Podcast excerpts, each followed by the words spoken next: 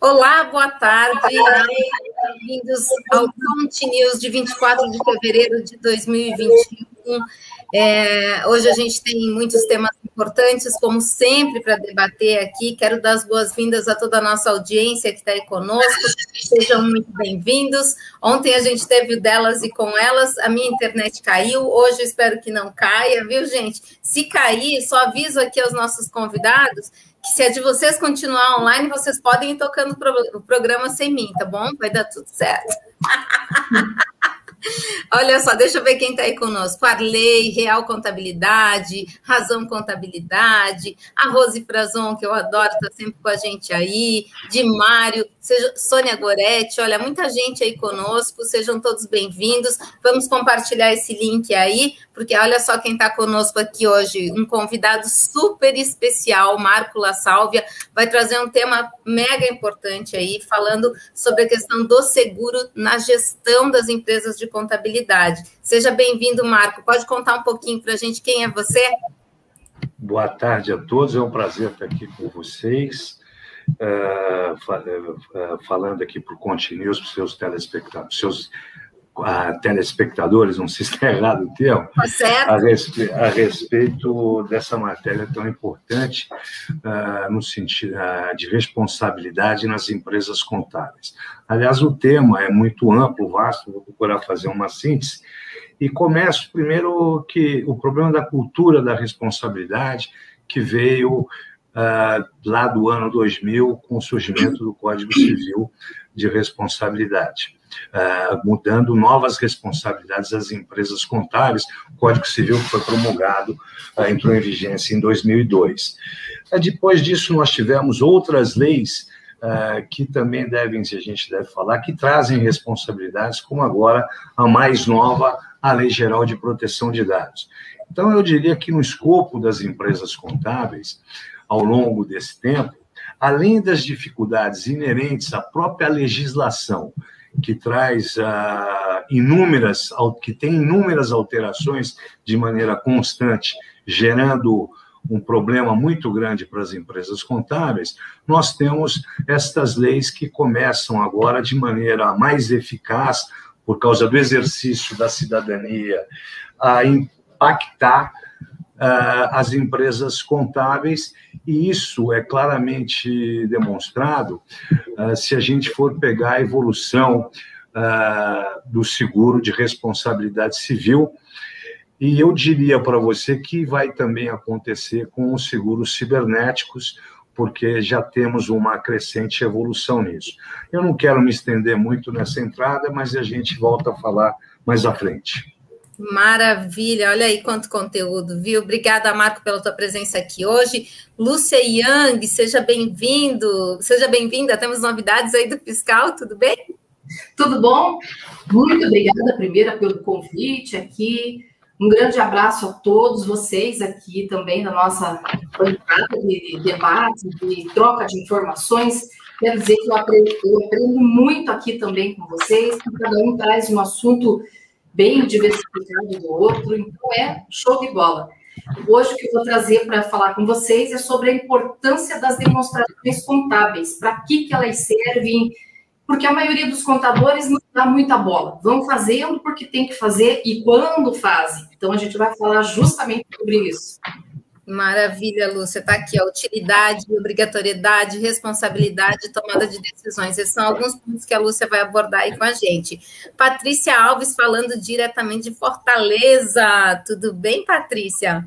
Boa tarde, boa tarde todo mundo que está nos assistindo. Fortaleza quente como nunca, um calor insuportável, lockdown aqui no meio das canelas.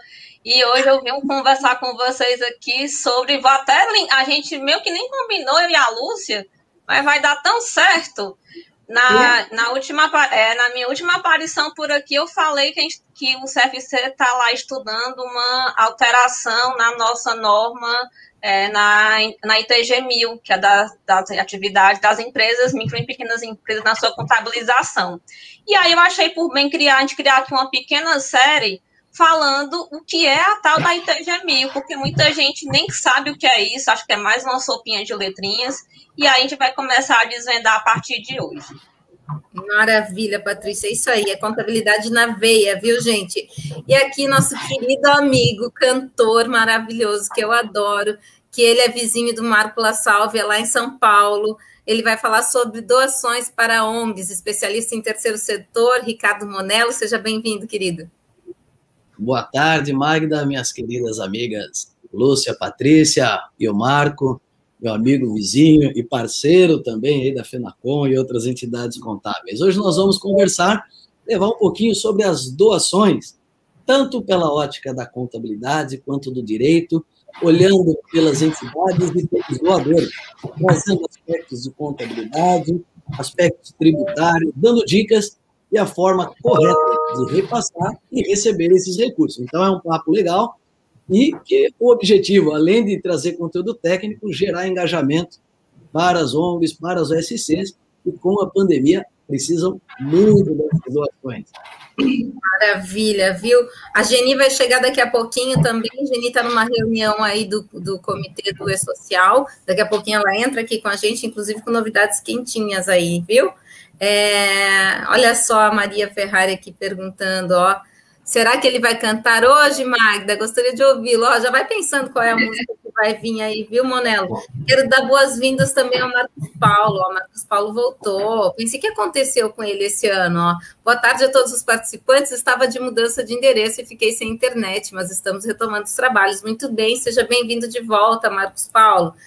E olha só, gente, já deixou seu like aí? Agora falei em Marcos Paulo, lembrei do like. Ele está sempre pedindo like aí para gente. Deixa seu like aí e assina nosso canal, viu? E vamos começar então conversando um pouquinho, gente, sobre a questão do seguro de responsabilidade civil nas empresas contábeis diante da Lei Geral de Proteção de Dados. Marco, eu queria que você fizesse uma, uma breve introdução desse, desse tema, né? Uh, os impactos disso e se há seguro que cubra esse rombo, né? Veja bem, é, é, é, um tema muito extenso, vamos procurar ser breve, mas assim, quando a gente fala em responsabilidades para as empresas contábeis, uh, o, que, o que mais a gente verifica é que todo, se costuma pensar só em responsabilidade profissional, e na realidade existem três tipos de responsabilidades que existem nas empresas contábeis, né, que a responsabilidade do gestor, a responsabilidade profissional e agora as responsabilidades inerentes dos problemas cibernéticos. Estas sempre existiram. O que ocorre é que a Lei Geral de Proteção de Dados veio consolidar uma legislação uh, que garante a quem teve seus dados violados que ele possa se ressarcir, como ressarcir e tudo mais. Então, hoje nós temos que estar atento né, quando se faz ser um empresário contábil, a essas diversas uh, situações que ocorrem na nossa empresa. No que tange, sob maneira, a, a LGPD, eh, notadamente, nos dados sensíveis, três profissões uh, são impactadas fortemente por serem possuidoras, detentoras, guardam, possuem dados sensíveis dos seus uh, clientes, são, as, são os advogados, os contadores e os médicos. Né? E não só o seguro de responsabilidade civil profissional uh, é importante, mas é importante também que haja um casamento uh, com os seguros cibernéticos, até porque os erros contábeis provenientes de, de fatos geradores cibernéticos, hacketivismo, né?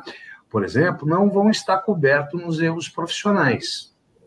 Então, é importante esse seguro de responsabilidade civil profissional cibernética, porque ele vai dar uma proteção, tá certo? Uh, uh, não só a proteção securitária no que tange a, a, a, a parte pecuniária, mas também na gama de serviços que ele oferece. Vou explicar melhor.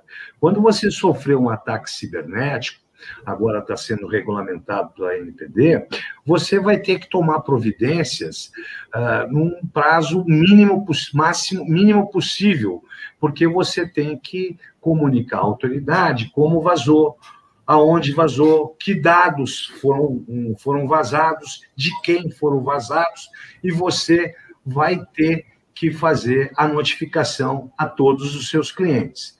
E isso vai provavelmente impactar no quantum, na, na dosimetria da pena que você vai ter pelo vazamento.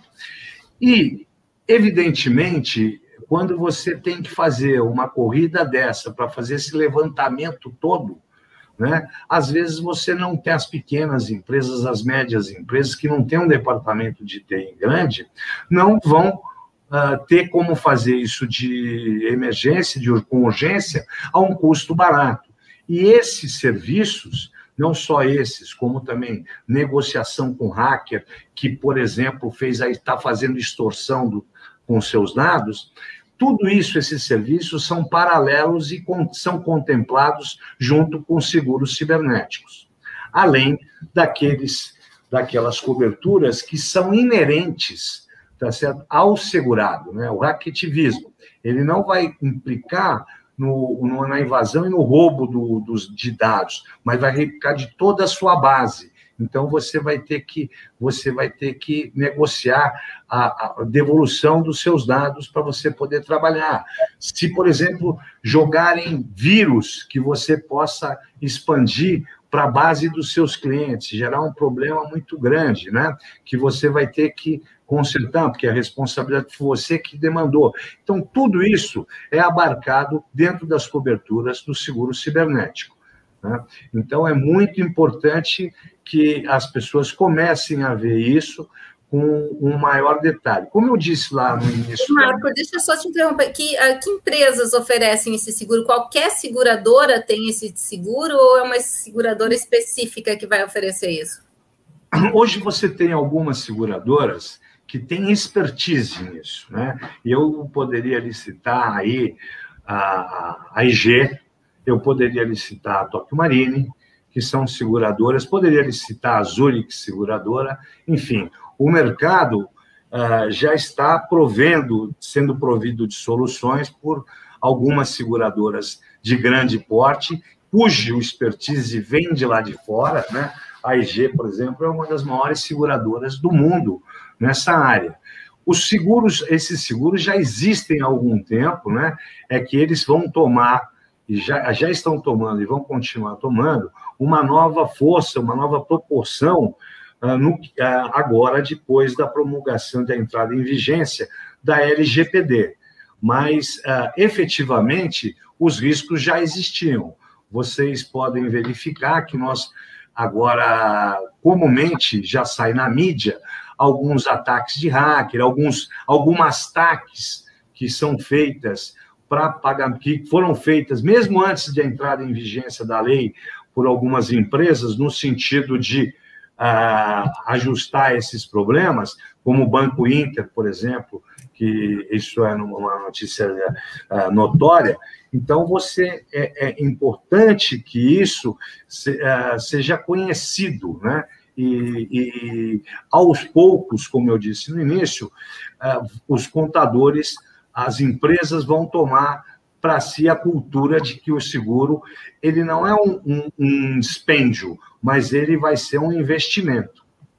Patrícia, você tem seguro de responsabilidade civil? Ricardo, você tem? Conta um pouquinho sobre isso para a gente aí. Quem tem, quem não tem, não tem porquê. Eu ainda não tenho por pura esquecimento. Eu até já fiz uma. É, mas é porque vou nem mentir e corro risco e estou aqui abrindo meu coração para vocês. E eu já pedi para o Marco me passar o contato dele. Eu já estou aí com, olhando aí o e-mail dele.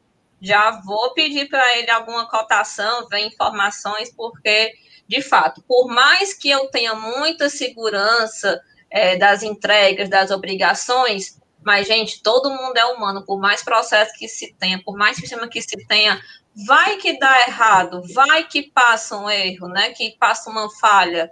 E aí a gente tem que estar tá já com um plano B ali no gatilho, e o plano B com certeza vai ser o seguro, né? Então, falha minha, minha culpa, minha grande culpa, mas Marcos, você não me escapa, vai me passar, vai passar já um, as informações. Depois eu passo contato. Monelo, conta aí pra gente.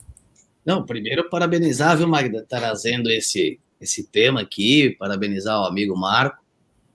E nós temos, sim, é, Por sorte, não precisamos usar até hoje, mas eu falo com muita tranquilidade.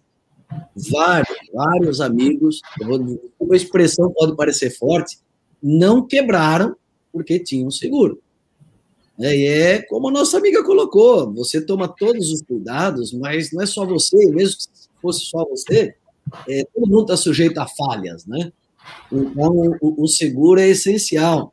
É, assim como é essencial desenvolver ainda mais a cultura de securitizar as coisas. Então, nós temos, já vi amigos que se salvaram por conta disso, mas também, é, junto com a questão do seguro, investiram é, em processos, que, aliás, é um assunto sempre trazido aqui no Continuous. Magda, posso fazer perguntas para o Marco? Pode, pode sim. Eu, eu acho que é tipo um, um, quando você paga um plano de saúde, não é que você quer usar o hospital, na verdade, é, é aquele que a gente paga para nunca precisar usar, mas se eu precisar, ele está ali já no, no backup ali, né? Acho que, esse acho que tem que ser esse sentimento. E é como o Ricardo é. falou antes de eu perguntar, Ricardo, esse sentimento que, a gente, que o brasileiro não tem do seguro. A gente não tem, a gente está começando com essa, essa, esse hábito de seguro de uns, sei lá, 10 anos para cá ou menos que isso, né? Seguro de casa, de vida, de incêndio. Então, a gente tem que agora trazer, sair um pouco da casa e levar isso para as nossas empresas, né? Esse sentimento. A avó pagou seguro da casa dela durante a vida toda. Assim que ela faleceu, o meu tio foi morar na casa dela, disse, não, não precisa não deu incêndio na casa, gente. Então, assim, a gente, a gente não quer usar, mas entendeu? Se tivesse, né? Eu vou só, Monela, eu vou te pedir permissão aqui, vou fazer uma pergunta da audiência antes, viu? A Conceição Você... Ferreira perguntou para o Marco aqui, mas os escritórios que têm seus dados nas nuvens, que risco correm? O problema é as nuvens guardam por um determinado tempo. É importante sempre você ter verificar esse tempo, né? Que os dados ficam nas nuvens. Eu não sou um expertise na tecnologia.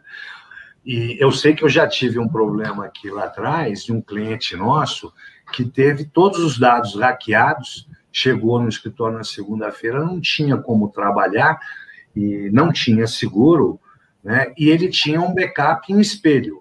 O backup em espelho se o hacker levar os seu, seus dados, ele, o seu espelho acabou.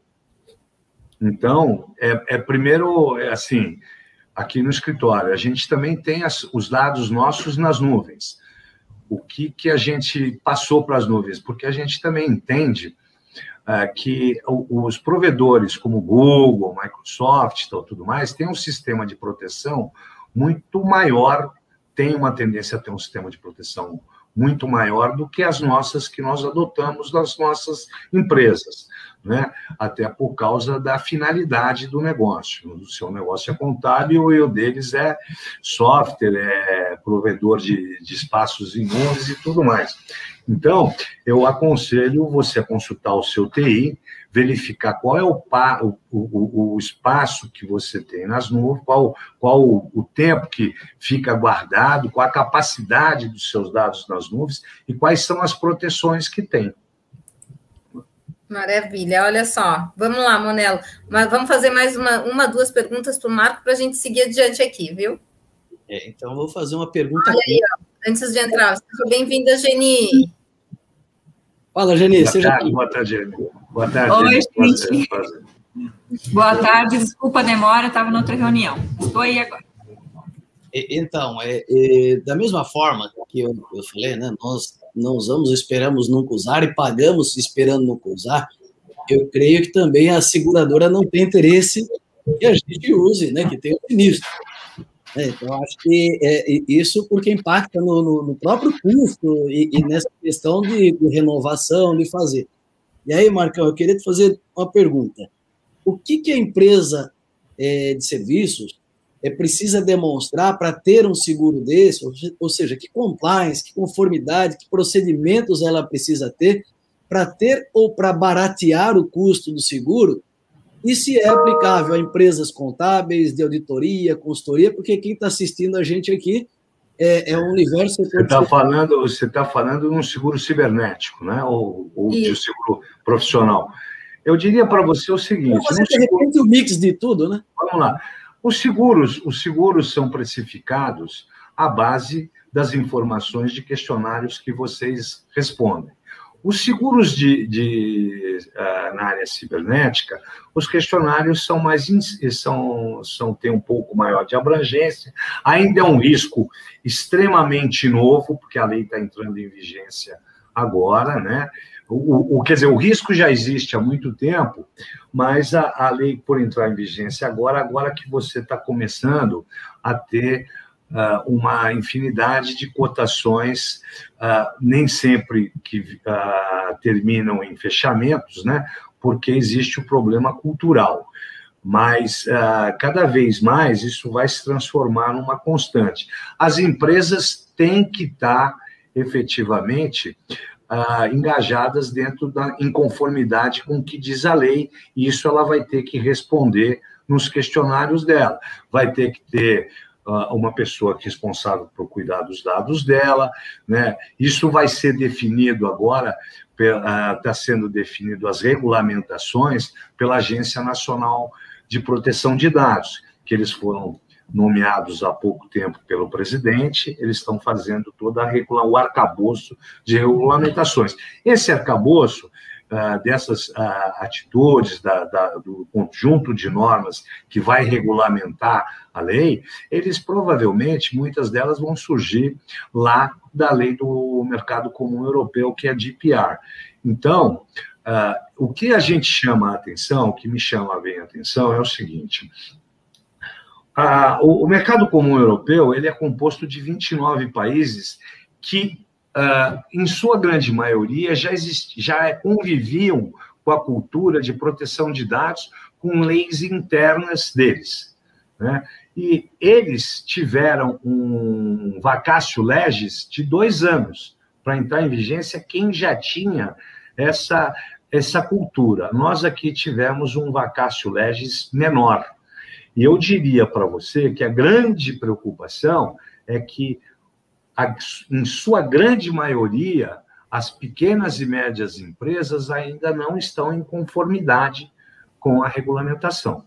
Então, eh, esse questionário é bom, tem que ser preenchido, até ele vai acabar sendo elucidativo, porque existem determinadas situações que ali vão constar que as empresas vão até aprender até se proteger aquelas empresas menores. Agora, é um seguro que vai estar à disposição de todo tipo de empresa.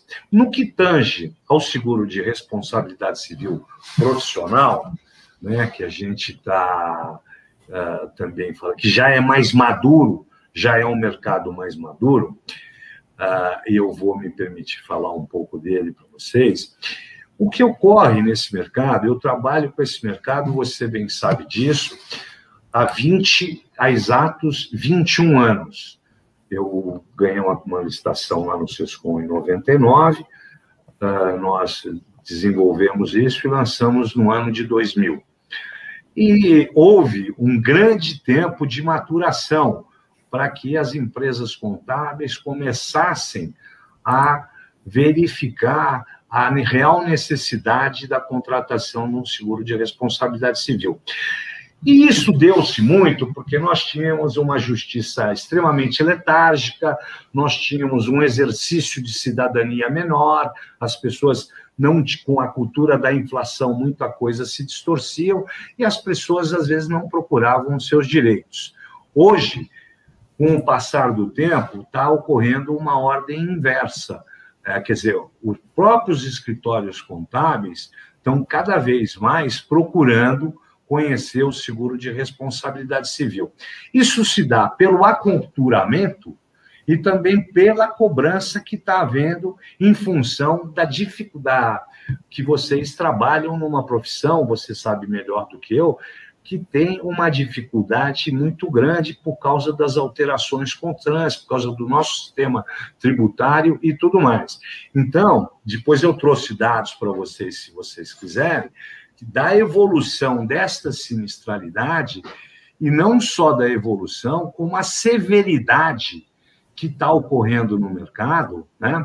aonde você vai chegar a, a, a, eu noto pelas estatísticas que a gente tem aqui da nossa carteira, que você pode ter um conjunto de empresas, dentro do conjunto total do seu sinistro, você pode ter aí uh, que 8 ou 10% de empresas elas são responsáveis por causa da severidade em torno de uh, 60%, 70% da sinistralidade da carteira. Isso se dá muito ao fato, Manuel, se eu estiver me estendendo, pode cortar, mas Ó, oh, tá entendendo, mas eu não vou cortar ainda. Finaliza aí, fecha aí. Pela razão principal do, do seguinte: a, a, a cotação, a, a, precificação do seguro, ela ainda ocorre de maneira igualitária para empresas desiguais. Então, isso é um problema. E, e nós temos, dentro da contabilidade, empresas de diferentes tipos de atuação. Você tem empresas que mexem com, com, recuperação de crédito tributário, você tem empresa que mexe, que trabalha com SA, você tem empresas que só trabalham com simples, outras só com lucro presumido. Então, existe o, e, e, e o seguro como um todo, ele está cobrindo todas essas esses erros profissionais que podem ocorrer nesses diferentes tipos de, de situação, quando na realidade você deveria ter uh, uh, uh, distinções. Olha, eu vou querer agregar uma cobertura de compensação de crédito tributário. Eu tenho, por exemplo, na minha carteira, me interessa, eu tenho na minha carteira uma grande, uma grande gama de clientes que são de entidades uniprofissionais porque nós tivemos, sobremaneira, no estado de São Paulo, na prefeitura, problemas monstruosos a partir de 2019, que, for, que vieram de 2015, né? de alterações de leis que a prefeitura fez e que geraram uh, sinistros de grande monta.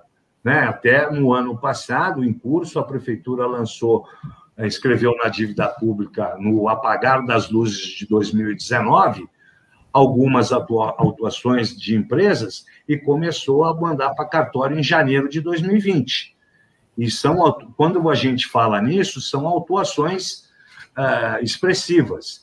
E depois, quando a Magna me der um tempo, eu posso até mostrar aqui um exemplo deste tipo de severidade que está dando na carteira. Tanto é que quando a Magna me pergunta qual é a seguradora que faz o risco cibernético? O risco cibernético é um risco novo, está começando, ainda ele tem uma pequena dificuldade na precificação, porque tem que olhar várias coisas, mas os riscos profissionais na área contábil, aí, uh, que são crescentes a cada dia, cada vez mais você tem seguradoras deixando esse mercado.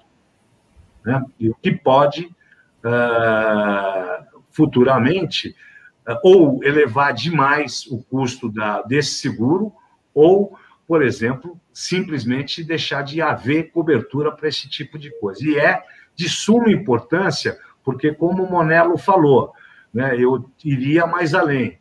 Uh, num sinistro severo, pode quebrar quem é o grande, mas se você pegar na média das empresas contábeis do Brasil, né, eu não sei se um sinistro de 100 mil reais não pode levar ao fechamento de uma grande gama de empresas. O Monel talvez possa dizer melhor do que eu, porque assim, ó, essa quantidade, se esse percentual, se esse, se esse recurso que eu estou citando não vai levar à bancarrota aí um percentual bem grande das empresas contábeis. Então, é cada vez mais importante e que a gente exerça assim que o, que o contador tenha essa ciência e que as empresas ampliem esse leque de, uh, de proteção para que você possa ter uma, uma distribuição melhor de prêmio que possa sustentar esses sinistros dos quais depois, se vocês quiserem, eu posso mostrar a evolução. Eu tenho os últimos três anos. Vou te agradecer por enquanto. Depois, ó, eu acho que a gente tem que fazer uma live só sobre isso, porque tem bastante gente interessada no assunto e ele é bem profundo, muita dúvida mesmo, né? Eu acho que a gente pode se aprofundar nisso aí. Olha só quem chegou aí para participar, participar com a gente: o doutor IR, professor Walter Coupe, Hoje a gente teve divulgação oficial da Receita em relação ao imposto de renda pessoa física 2021 e ele veio trazer novidades aqui. Tudo bem, professor? Seja bem-vindo. Boa tarde, Magda. Boa tarde a todos que estão dividindo a apresentação. Boa tarde especial a você que está acompanhando pelo YouTube. Professor Volpe, conta aí para gente, doutor IR, né? Conta aí para gente quais são as novidades, o que, que a gente pode esperar em do Imposto de Renda Pessoa Física 2021.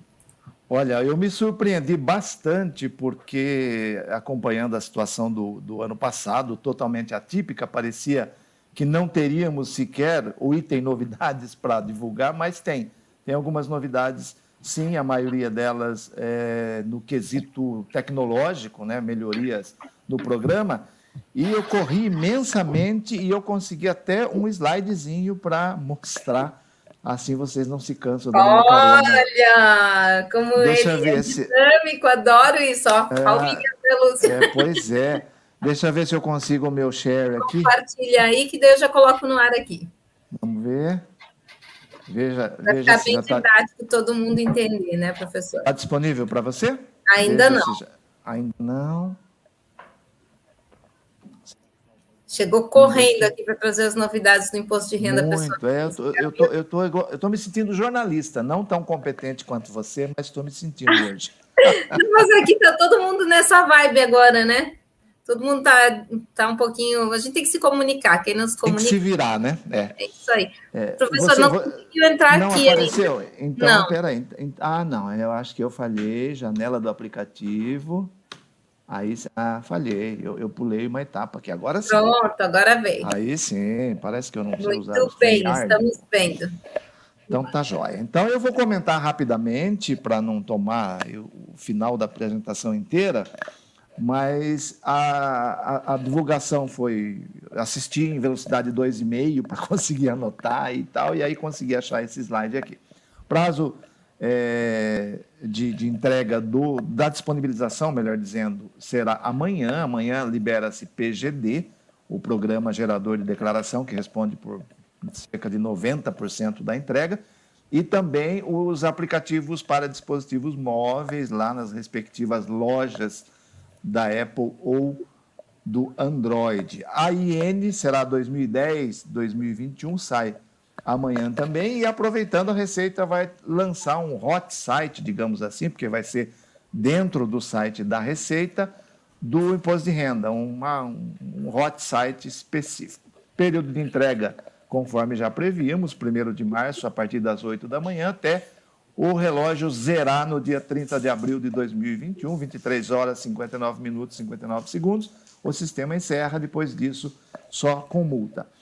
Uma, uma novidade do ano passado que foi mantida foi a diminuição da quantidade de lotes de restituição para os que se enquadram nessa situação e também a antecipação do início da restituição. Começa em maio, primeiro lote, último lote, o quinto, ao invés de sete, como era até 2019, 30 de setembro de 2021. Estimativa de entrega, isso aqui é, é, é, divulgado, é feito um cálculo bastante certeiro pela Receita, todos esses anos que eu participei. E esse ano, apesar de ter uma nova condição de obrigatoriedade, falo já, o número não subiu tanto. 32 milhões 619 mil 749 declarantes são esperados, 60% da imposto e 28, 21 uh, sem imposto a pagar ou restituir, sem resultado, ou seja, declarou porque foi incluso em outras condições, não de rendimento, e 19 com imposto a pagar. IN, eu já disse, levará o número 2010 e a data é de hoje, publicação amanhã. O artigo 2 da IN é o que fala das condições de obrigatoriedade. Não vou falar uma por uma porque não há novidade. Mantido, uma vez que a tabela não foi atualizada, então as condições permanecem exatamente iguais, as sete que já existiam, só que passamos a ter uma oitava condição de obrigatoriedade. Eu já digo dela. Eu estou rodando vagarosamente para quem quiser relembrar das condições que são exatamente iguais ao ano passado. E essa é dá um a nova. na tela daí, professor. É? Deixa o pessoal dar um print na tela, aí eu a volto. gente pede. Olha, eu volto. Eu estou apressado, né? É que eu corri tanto, Maria. Não, pode seguir, pode seguir. Tem um bom tempo, sim, professor. Olha, oitavo, recebeu a, o auxílio emergencial, que vem lá da Lei 13.982, mas não está enquadrado na regra de renda que permitia esse auxílio, ou seja, o auxílio emergencial pela Lei 13982 não poderia ser pago a beneficiários que atingissem a tributação lá na primeira faixa da nossa tabela mensal, ou seja, R$ 1.903,98, que multiplicado por 12 vai dar esse 22.847 e 76. 22.847 76. Se um, um beneficiário do auxílio emergencial recebeu esse auxílio e somou seus rendimentos tributáveis sujeitos a ajuste na declaração e viu que superou 22.84776, esse cidadão tem que entregar a declaração de imposto de renda, é uma condição por si só de obrigatoriedade, e também devolver o seu auxílio emergencial. E nesse. Oi, desculpa, pode falar? Não, não falei nada, professor. Pode seguir tá. aí, mas é um negócio, né? Geni vai ter coisa para falar depois ainda sobre isso, né, Geni? É. Pois é, essa, essa era a regra. O imposto de renda só está facilitando no sentido de que a devolução ela é obrigatória. Só que Mas, professor, é... só lembrando, só vamos lembrar que ele está falando né, do auxílio emergencial, não do Isso. benefício emergencial. Né? Acho que ele vai, talvez chegue lá ainda, mas agora é auxílio, é aquele dos que não, não são empregados, né? Isso, é, é aquela, aquele percentual bastante grande até da população que não estava em programas nenhum, mas agora na pandemia recebeu, que é o que está definido na Lei 13982. Além de ser condição de obrigatoriedade, a oitava condição, o próprio aplicativo permite que a pessoa utilize a declaração de imposto de renda para devolver, porque quem recebeu auxílio e ganhava mais que a primeira faixa não poderia ter recebido. Então, ele, na hora que transmitir essa declaração, o próprio sistema, ao devolver o, o, o recibo a ser impresso, vai devolver um DARF da devolução do valor recebido. Caso ele não faça essa opção, ele vai ter multa por não ter entregue a declaração, porque é obrigatoriedade, e vai ter que fazer todo o procedimento junto ao Ministério da Cidadania, que é quem responde pelo auxílio emergencial. Professor Volpe, essas são as principais novidades ou temos mais? Tem mais, tem mais. Eu disse que me surpreenderam muitas, muitas novidades. Então, olha aí, é... primeira mão aqui no Conte News para vocês com esse professor. É, olha, nós estamos na frente. Viu? Estamos na frente de quase todo mundo. É, essa é a lista, não vou ler todas, já vou passar falando de cada um, serei rápido, continuarei acelerado, uma vez e meia pelo menos. Bom, auxílio emergencial já acabei de dizer, aqui tem toda a normativa que está mais estendido, o, o parágrafo 2b do artigo 2 dessa lei é o que está exigindo que se devolva. Esse é o avisinho que o contribuinte que tiver auxílio emergencial vai receber quando fizer a entrega. Quer dizer, o sistema ao recepcionário, nós chamamos de validador, é o grande porte que identifica aquela informação presente e já retorna essa telinha dizendo os procedimentos para o caso da pessoa não concordar. Ela, se ela não concordar em devolver, não tem nada a fazer em relação à receita, é em relação ao Ministério da Cidadania, que é o responsável pela, pelo pagamento. É, se vocês ouvirem algum ruídozinho de fundo, estou em casa, sozinho, com dois menininhos de quase oito anos que não param de falar. Ai, muito bom! Mas importante até a informação aí, gente. O conteúdo pois vai é, então... forma. O professor está aí, ó, na labuta para trazer informação de primeira aqui para gente, viu? Tá joia. Mas então, algum barulhinho é, são eles, não tem como. Se eu ficar no, no quarto, eles não querem ficar sozinhos na sala, e aí vai. Declaração pré-preenchida. A receita, vocês estão vendo esse, esse, esse slide aqui, esse PDF é da própria receita, tá? Consegui baixar. É, ele está fazendo um marketing em cima, a declaração do futuro, do futuro e é. Ou seja, cada vez mais informações que estão disponíveis para a Receita através de terceiros vão começar a ser disponibilizadas de forma correta para o declarante. Então, esse ano, eles estão eh, trazendo duas novidades na pré-preenchida. Primeiro, ampliação do acesso, que vem de uma outra novidade, que é o portal GovBR, que já está sendo anunciado como o maior portal governamental do mundo. Tudo está indo para lá. O site da Receita já foi e todos os serviços estão indo para lá. E foi criado uma senha lá no GovBR, onde você, ao se credenciar, ao criar o seu cadastro, já pode fazer uma validação mais segura, um segundo passo, uma validação de um banco, etc, etc. Com isso, a pré-preenchida, que até o ano passado era só para possuidores de certificado digital, passa também a ser possível de ser acessada para quem possui o GovBR e lá fez a devida segurança da sua senha. Então, amplia bastante o número de pessoas que vão poder acessar. Mas atenção, esse essa facilidade, esse novo serviço tem previsão de liberação somente em 25 de março deste ano, daqui a pouco. Um mês aí pela frente ainda está sendo desenvolvido. Quem precisar entregar antes não vai conseguir a pré-preenchida sem certificado digital. Depois disso, sim.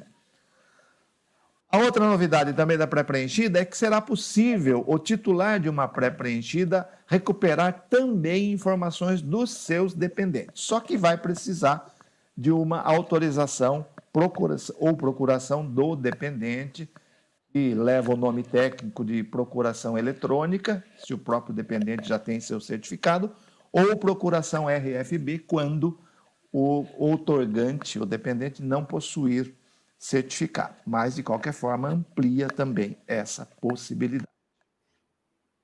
Uso de e-mail e celular. Questão polêmica, porque nós temos muitos golpes sendo aplicados usando mensagens tanto no celular quanto no e-mail. E agora a Receita, que continua exigindo essas duas, é, esses dois dados pessoais, não é obrigatório, mas é pedido, ele diz para que serve. O endereço de e-mail e o número de celular informados na ficha de identificação poderão ser utilizados pela Receita Federal do Brasil para informar a existência de mensagens importantes em sua caixa postal. Ou seja, e-mail e celular a Receita não manda diretamente mensagem importante. Por exemplo, você está em malha, você precisa regularizar. Isso jamais irá por e-mail ou por uma mensagem de celular. Irá sim para a caixa postal segura. E ele usa o celular e o e-mail para avisar que existe mensagem segura, sujeita a sigilo, que só o dono dessa mensagem, o destinatário dela, pode acessar. Isso aqui é uma tentativa de reduzir o número de fraudes. É tipo uma notificação, né, professor? Isso, exatamente. Uma notificação, uma mensagenzinha curta dizendo: entre na sua caixa postal segura e não vai ter link também, porque os, os falsificadores vão ter essa brilhante ideia. Opa, vou mandar e botar um link lá que eles caem do mesmo jeito. Então não é link. Caixa postal segura, você sabe, é só você se conectar, entrar no ECAC e instalar sua caixa postal segura. Não vem link, vem dizendo que tem mensagem importante. Se tiver link, é golpe, não entra. Espólio. A sobrepartilha, até agora, até o ano passado, precisava de uma declaração retificadora de espólio. Agora, não mais. É possível utilizar na declaração é, a ficha espólio, que está presente lá, e marcar que é uma sobrepartilha. Então, está facilitando a vida.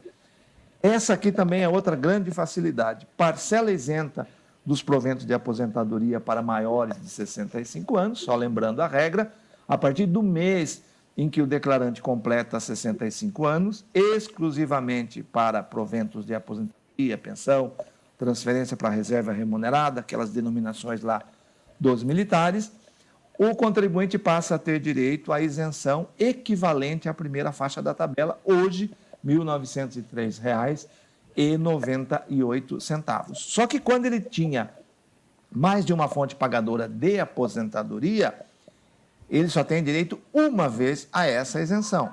Então ele tinha que ele tinha que fazer manualmente a conta para ver quanto ele colocava como isento e quanto iria para a ficha de rendimentos tributáveis. Agora não, agora ele digita o informe de rendimentos do jeitinho que o informe foi para ele, de cada fonte pagadora. O sistema se encarrega de conceder a ele o seu direito de uma vez 1903,98 vezes 12 e a diferença manda a diferença manda para a ficha rendimentos tributáveis recebidos de pessoa jurídica. Mais uma facilidade, em tese, uma possibilidade de erro a menos. Chegando ao fim, viu? Restituição por meio de contas de pagamento. Contas de pagamento ou arranjos de pagamento é o nome que o mercado dá para essas empresas, bancos digitais, fintechs, enfim, e hoje muita gente tem conta, né? Às vezes os cartões, aí tem muitos, muitos provedores de cartão de crédito aí que tem a sua seu próprio banco entre aspas, não é banco, é um arranjo de pagamento. E é um tipo de conta diferente o deles. Então, este ano, tanto para restituição, para recebimento de restituição, como para débito de cotas, a informação da conta vai permitir. O, lógico que a, a, a o pagamento de, de, de, cotas do IRPF vai depender da, daquele banco parceiro lá da fintech está na rede arrecadadora, senão não vai poder, né? Então tem conta corrente, conta poupança e essa, terceira modalidade de conta que é a chamada conta pagamento. Não confundir com conta salário, que é outra coisa, é outro tipo de contas que ainda não pode receber nenhum outro crédito que não seja o salário. Mais uma parecida com essa, Caixa Econômica Federal, quem tem conta na Caixa vai se recordar, ela está mudando o formato de suas contas correntes e conta de poupança. Para facilitar a vida, o sistema do imposto de renda, que carrega essas tabelas de regras de formação dos números de contas, de validação de dígito, tudo, vai permitir que o contribuinte informe tanto o número antigo quanto o número novo. Ele vai fazer a conversão, porque é uma regra de conversão de uma para outra. E está um exemplozinho. Barulho lá, não sei se vocês estão ouvindo. É um exemplozinho, mostra as duas formas da apresentação da caixa. No momento que o, o, o declarante coloca lá 104, que é o número da caixa, 104, ele abre essa telinha perguntando qual tipo da conta que ele vai usar. Essa é uma reclamação desde que saiu a IN 1888, né? Sobre criptoativos, declaração de criptomoedas, que era, não existia um código específico, então ia lá no outros. Agora, a partir deste ano, foi criado 81 para Bitcoin, o pai de todos, ou mais, a mais importante moeda, criptomoeda. 82 para outras moedas digitais também, chamadas altcoins e 89 para outros criptoativos que não são considerados moedas, mas são security tokens ou utility tokens.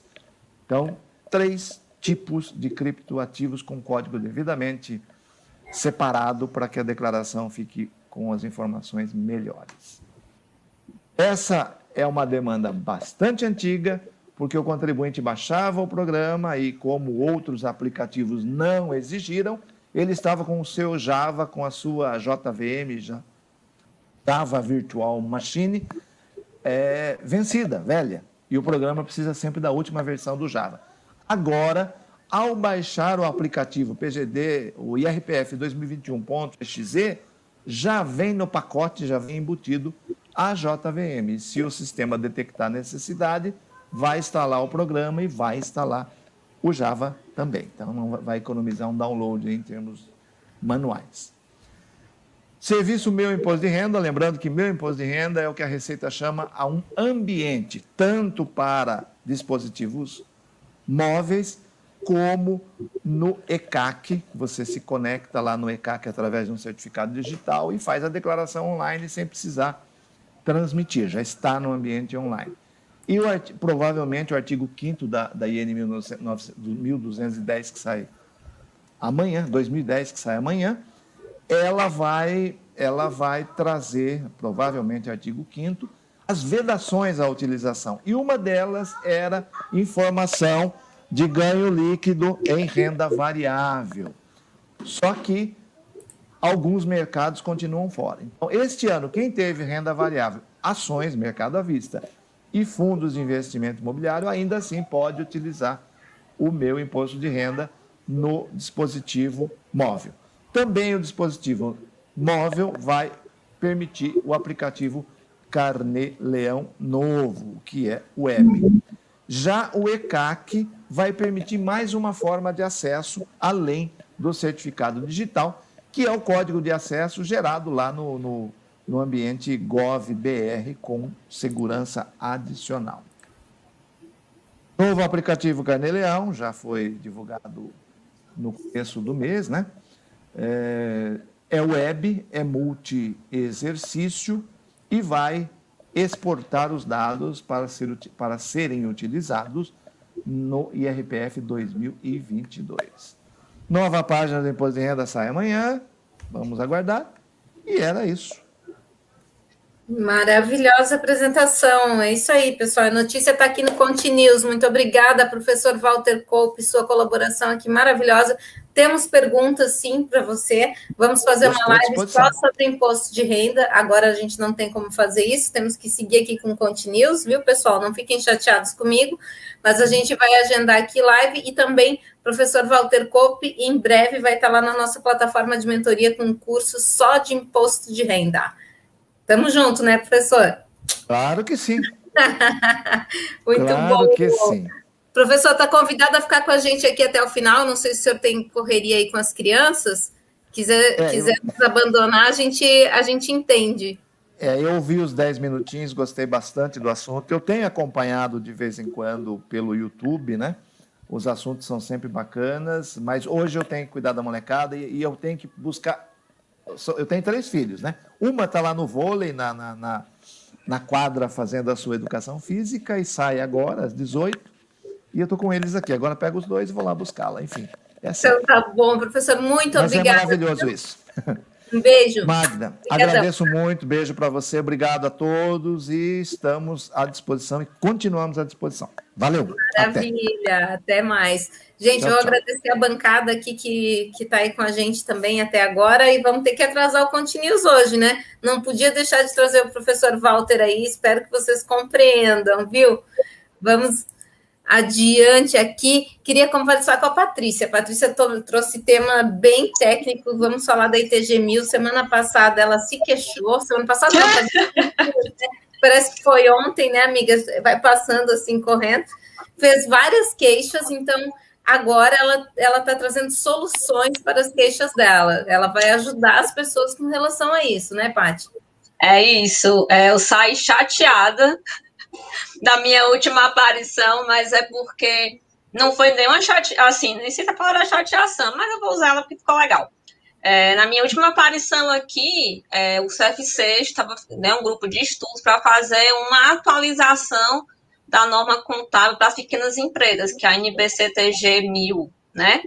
E também nós temos a filha dela, né, que ela teve um braço ali, que foram para as micro e pequenas empresas, ainda uma simplificada, que era a ITG 1000.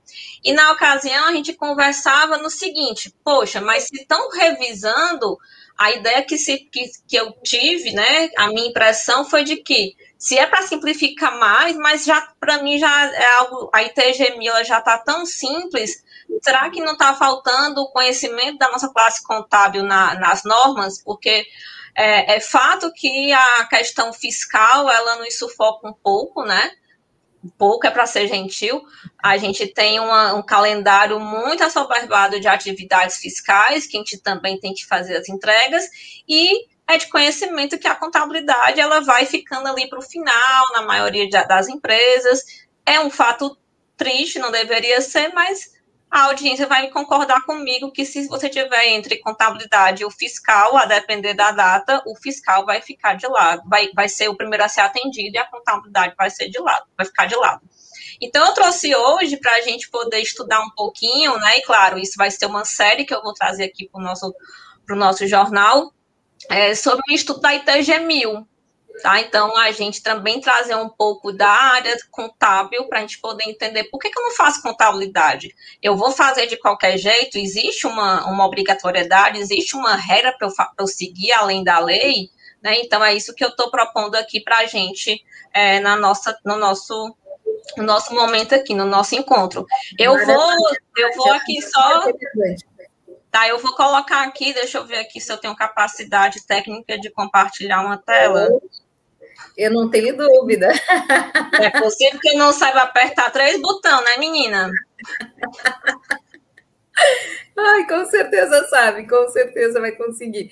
Vamos Ó, ver se chegou aí. Chegou? Já está aqui, já está aqui. Deixa eu já colocar show aqui. De bola. Show, show de bola. Então, a primeira pergunta que eu trago aqui, só para dar aquela cutucada na gente, dar aquela incomodada, é, a micro e pequena empresa ela está obrigada a fazer estruturação contábil? Né? Então, algumas pessoas, como estratégia até de venda, vendem para o cliente sem contabilidade, vendem é, a contabilidade, com contabilidade. Às vezes o cliente não quer, quer pagar menos e, a, e não vê a contabilidade como relevante. E alguns dizem assim: ah, mas quando a empresa MEI, né? Ah, mas se você é MEI, fica tranquilo, não, não é obrigatório, ou qualquer outro discurso do tipo, né? E aí a norma contábil ela nos diz que sim, que nós temos a obrigatoriedade de fazer contabilidade, né? Nós temos lá desde 2007, quando houve a convergência contábil, a convergência contábil brasileira com as normas internacionais pela 11638, 11638 né? E aí, nascendo os CPCs, então a gente teve aí o CPC da ME aprovado em 2000, 2009, nós Antes disso, nós já tínhamos uma outra norma, que era a norma brasileira, que era a 1913.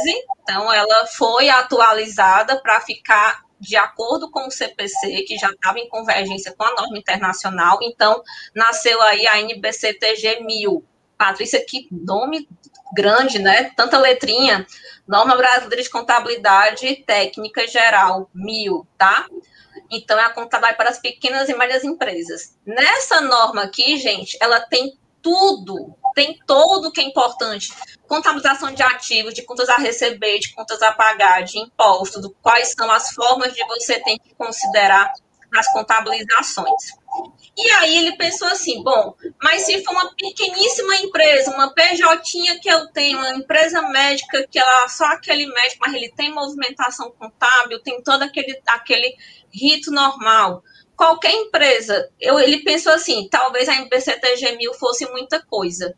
Então, ele simplificou na ITG 1000. Então, essa aqui é o modelo contábil para as micro e pequenas empresas. Tá? Então, eu posso escolher entre um e outra? Se você estiver dentro dos requisitos que alcançam, sim. Se você tiver, se você for uma empresa ME, por exemplo, você pode de repente ou estar na, optando em utilizar a ITG 1000 ou a, ou a NBCTG 1000, que ela é um pouco mais robusta e tudo mais. Mas a questão é, tem contabilidade e você tem que seguir uma norma. Você não pode poder fazer de qualquer jeito, que de qualquer jeito nem a vida é. Então, aqui também não vai ser, tá? E aí a pergunta, quem é que vai estar obrigado, né? Quem é esse, essa ITG 1000, então eu vou trazer, eu vou focar na ITG 1000, que é a mais simplificada. Ela está alcançando quem? Né? Então, é um procedimento simplificado para atender essas empresas, micro e pequenas empresas. Né? Então, as pequenas e médias empresas que é o termo que a, que a, a ITG traz, que a interpretação técnica nos traz, eu estou igualando aqui as micro e pequenas empresas de pequeno porte. E aí você vai fazer o link com quem? Ah, com a nossa lei complementar 123, né? Lá de 2006, que é a lei do Simples Nacional, mas que lá, lá no seu artigo 3 diz lá que é o conceito lá do dessas micro e pequenas empresas. Então, para atender a ITG 1000, você tem que ter faturado até 360 mil, no caso de você CME, ou até os 4 milhões e 800. Se você está nessa faixa aí de 0 a 4 milhões e 800, você está, é um candidato, você pode optar por fazer a sua contabilidade pela ITG 1000, que é uma norma, como falei, mais simples, ela te proporciona fazer a mesma contabilidade, com o mesmo rigor, só que ela vai ter algumas nuances ali, um, um quê de simplificação para facilitar a nossa vida, porque o nosso cliente, o PJ que a gente chama, ou aquele pequeno comércio, ele talvez, se eu usar a norma completa para ele, você vai achar assim, putz, mas nem cabe, eu não tenho todas essas informações aqui. E quando você vai para a ITG, ela cai, sabe, como uma luva? Então, tem que conhecer a norma contábil aqui para a gente. Então, atendo a ITG 1000 quando? Quando é que eu posso ficar com ela? Se eu tenho, se eu sou uma micro e pequena empresa e eu estou com faturamento de 0 a 4 milhões e 800, eu estou aí é, com aptidão, né, com todos os requisitos para poder utilizar a norma da ITG 1000, tá? E aí você pode pensar, bom, eu tenho essa interpretação, ela vai me tem alguma desobrigação ou não? Então até eu coloco aqui alguns pontos de atenção. A dessa interpretação não desobriga a empresa de pequeno e médio porte, né? Pequena, pequena empresa, de escrituração contábil uniforme dos seus atos e fatos administrativos. Ou seja, eu não estou fazendo lá como aquela presunção do lucro, quando é lucro fiscal. Pego faturamento, aplico presunção em 32% e chega o meu lucro fiscal.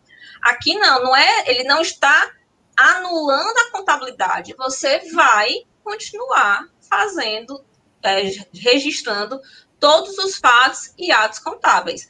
Acontece que alguns ele vai poder, ele vai permitir que você faça de uma forma mais resumida, de, desde que você tenha um, um livro auxiliar, alguma outra forma para você fazer, mas não desobriga que você faça a contabilidade, tá?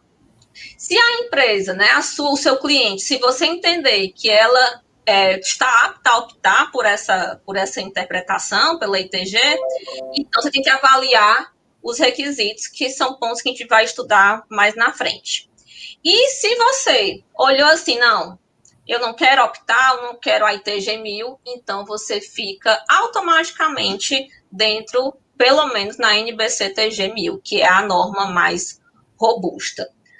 Patrícia, eu preciso saber disso e assim, onde é que isso implica para mim? Qual é o impacto de eu seguir essa norma contábil ou não? Eu vou trazer aqui um caso prático para você entender aonde é que esse, onde é que isso tudo desemboca. Se você que está nos assistindo tem um cliente que ele é uma construção, uma construtora que participa de licitações e lá tem aquele edital maravilhoso e no final ele, ele pede lá apresentar as demonstrações contábeis dos líderes de acordo com a lei vigente. Amigo, se você não fizer demonstração, balanço DRE e nota explicativa, está aqui dentro da nossa norma. Se você não apresentou isso, você está fora da licitação. Basta que o teu concorrente tenha noção disso e, ele, e se você ganhar, ele vai lá e questiona a, o seu ganho e você perde a sua colocação na licitação. Então, a importância de você saber as formas de contabilização, o critério contábil com a norma e aonde isso pode impactar.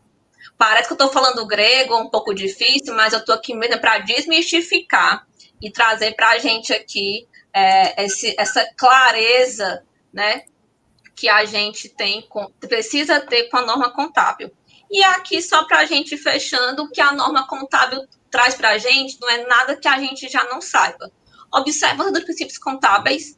Então, tudo que eu vi lá na faculdade continua valendo, eu vou aplicar aqui da mesma maneira.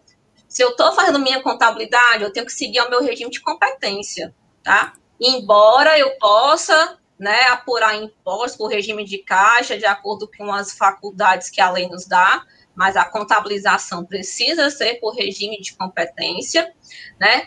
Como eu falei, se eu tenho um faturamento muito pequeno, ah, eu quero ou muito grande, tem muitas informações de cupom fiscal e tal, se está dentro daquele requisito, dos, dos 0 a 4 milhões e 800, eu posso fazer aqui o meu livro diário de forma simplificada.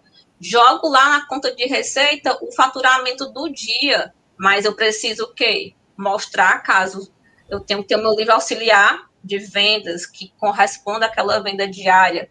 Então perceba que tudo que ele está trazendo aqui são formas de nos é, de não deixar de fazer a contabilidade, mas de uma forma mais fácil.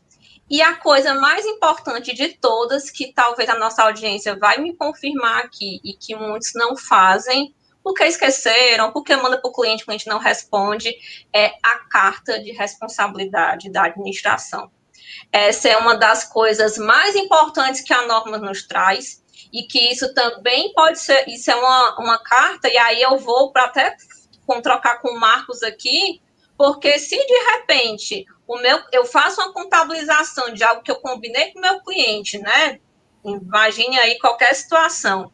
E ele não assinou a carta de responsabilidade, ele pode dizer assim, ó, eu não autorizei isso aí, não. Vai dar problema aí para mim. Aí vai, eu vou, eu vou incorrer o quê? Numa multa, num problema lá na frente, e que aí vai para o Ricardo falou. Alguns que ele já conheceu aí que quase quebraram, porque não. E só não quebrou porque não tinha, porque tinha o seguro. Então perceba, gente, que a gente não pode levar. Eu vou usar aqui um termo, talvez aqui mais cearense. A gente não pode levar a contabilidade a pagode de qualquer jeito. Ao a gente quê? coloca. É, Ao quê? Levar, levar a pagode. Ah, pagode. Você levar aí lá no sambinha, no, naquele jeitinho. Na flauta, que mas aqui. deixa a vida me levar, sabe? Ah, não pode, porque tá aí. Não é só o fiscal que te dá prejuízo. O contábil dá prejuízo. E, meus amigos, Lúcia vai contar já já para vocês. Dentro das demonstrações contábeis, enviando uma SCD maravilhosa, que você está enviando lá a SCD, crente que está abalando porque mandou balanço da RE e não mandou a nota explicativa, você está incorrendo os mesmos riscos de multa e é muito triste. Por quê? Porque todo mundo acha nota explicativa é para a empresa da CVM, é para a empresa de grande porte e é para todo mundo, é o baile todo, viu, Magda? É o baile todo tá nessa brincadeira e muita gente, ó, não tá perdendo o time aí, hein? Ó, o Marco é. tá com o dedo erguido ali. Marco, liga teu áudio primeiro. Aí, pronto. Eu já liguei fazer um gancho aí sobre o que a botar fazer uma colocação sobre o que a Patrícia falou. Né? Por exemplo, a Patrícia falou que ela fez a contabilidade para um cliente e que o cliente foi para uma licitação. E aí ele é desclassificado na licitação. Essa desclassificação vai gerar, pode gerar, e com certeza gera, pelo menos o, os custos do edital e tudo mais, sem outros, ao terceiro dele que é o cliente. É o cliente. Isto pode gerar, vir a ser considerado, depois de um estudo do material, mas em tese, uma má interpretação da legislação por parte do contador na concepção do trabalho contábil que ele foi contratado para fazer, que gerou prejuízo ao terceiro. Perfeito. Então, vocês vejam, você, Patrícia, está fazendo uma colocação professor, eu sou aqui nem aprendiz, eu sou eu, eu sou como é que fala, eu sou eu, eu sou um rábulo aqui né, nessa situação. É isso. Mas a, a, vivência a gente aprende alguma coisa. Então você veja, se nem se você está dando uma instrução que às vezes é passada desapercebida para inúmeros contadores, você avalia a quantidade de riscos que existem nas empresas contábeis e que nunca foram avaliados, porque muita gente nunca exerceu esta cidadania de reclamar esses danos chamados decorrentes é do erro principal, que é o erro contábil. Outro ponto é que você falou que muitos contadores às vezes não se atentam a IT1000.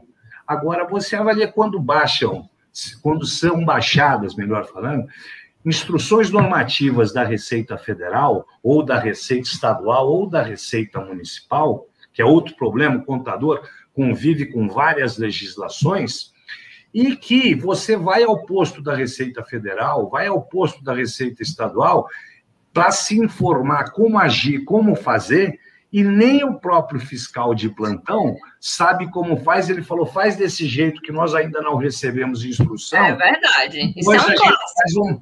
Então, são situações que a gente, depois eu vivo, eu vivo nesse mundo, né? aprendo muito com o sinistro. Eu costumo dizer que eu aprendo muito com erro. Que uh, nesse, nesse meio contábil, às vezes não são digeridas com facilidade. Você vai à Receita Federal, você está em cima do prazo, ou a Receita Estadual, e a pessoa não sabe te dizer, você tem que a toque de caixa entregar para não, para não incorrer em multa, mas você vai incorrer em erro. É verdade. Pela falta de entrega.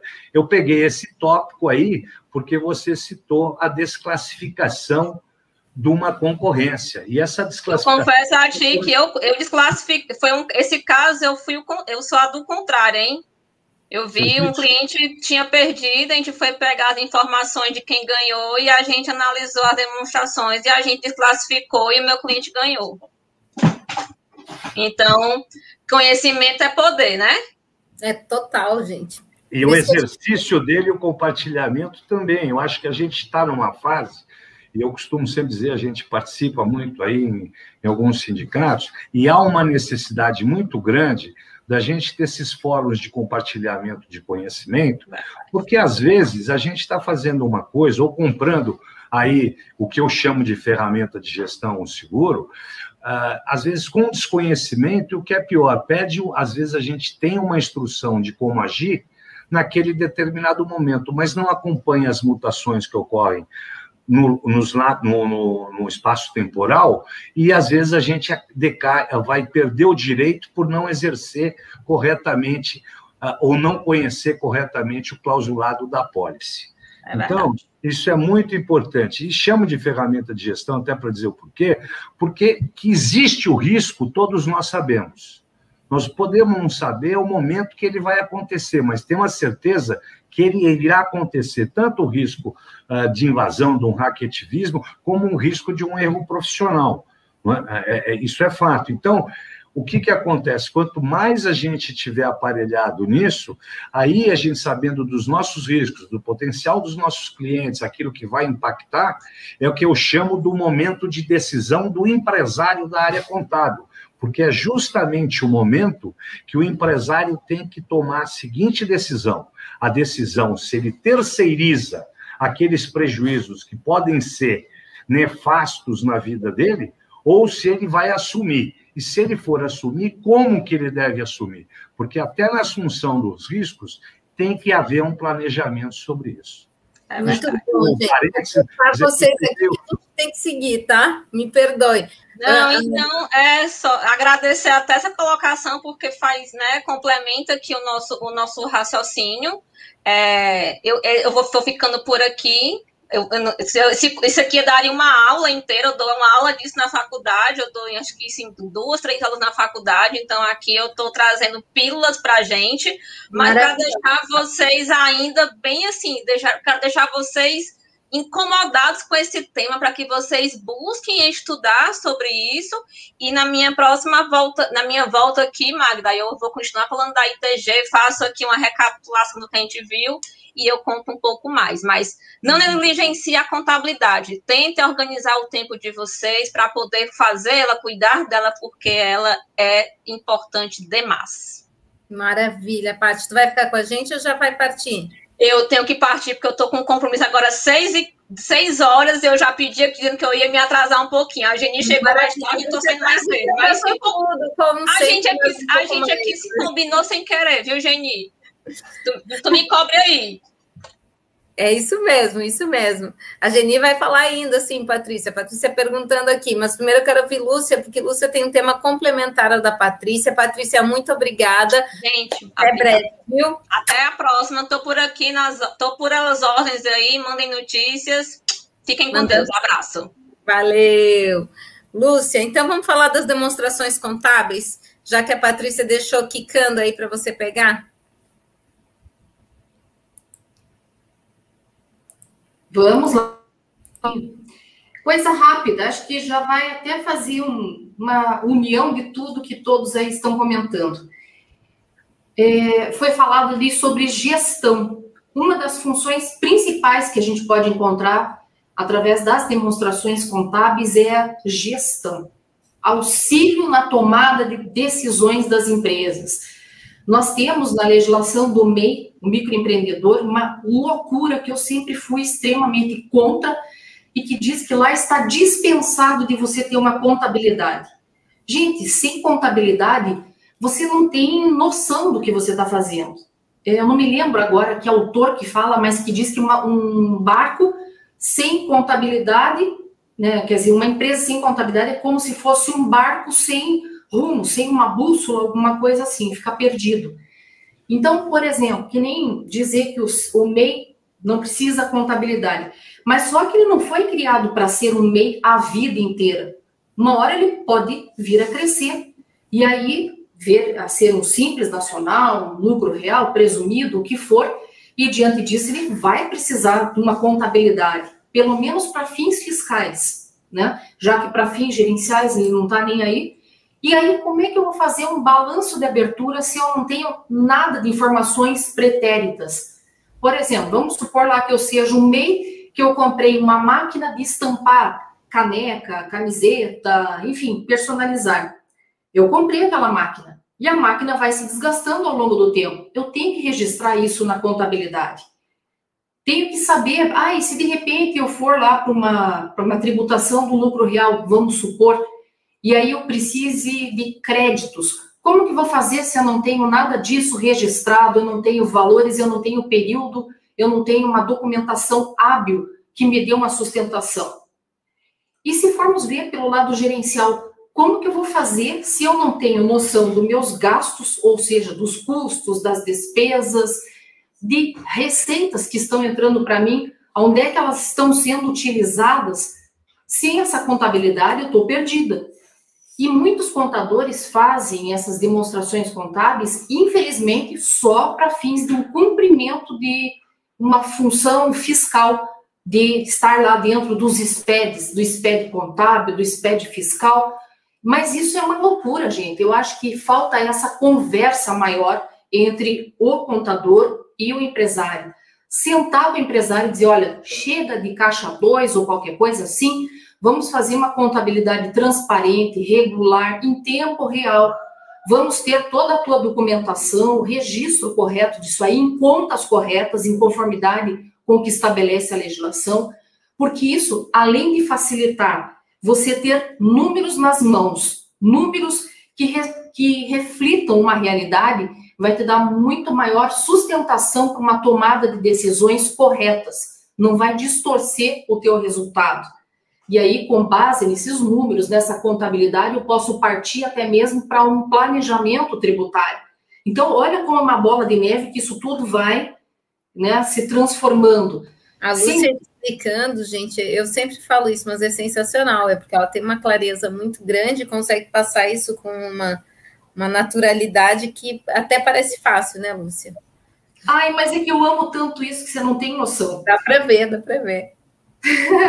o professor ali tinha comentado, né, que ele tem os três filhos, eu aqui tenho 12 filhos, né, entre aspas, tenho é, 10 gatos e dois cachorros.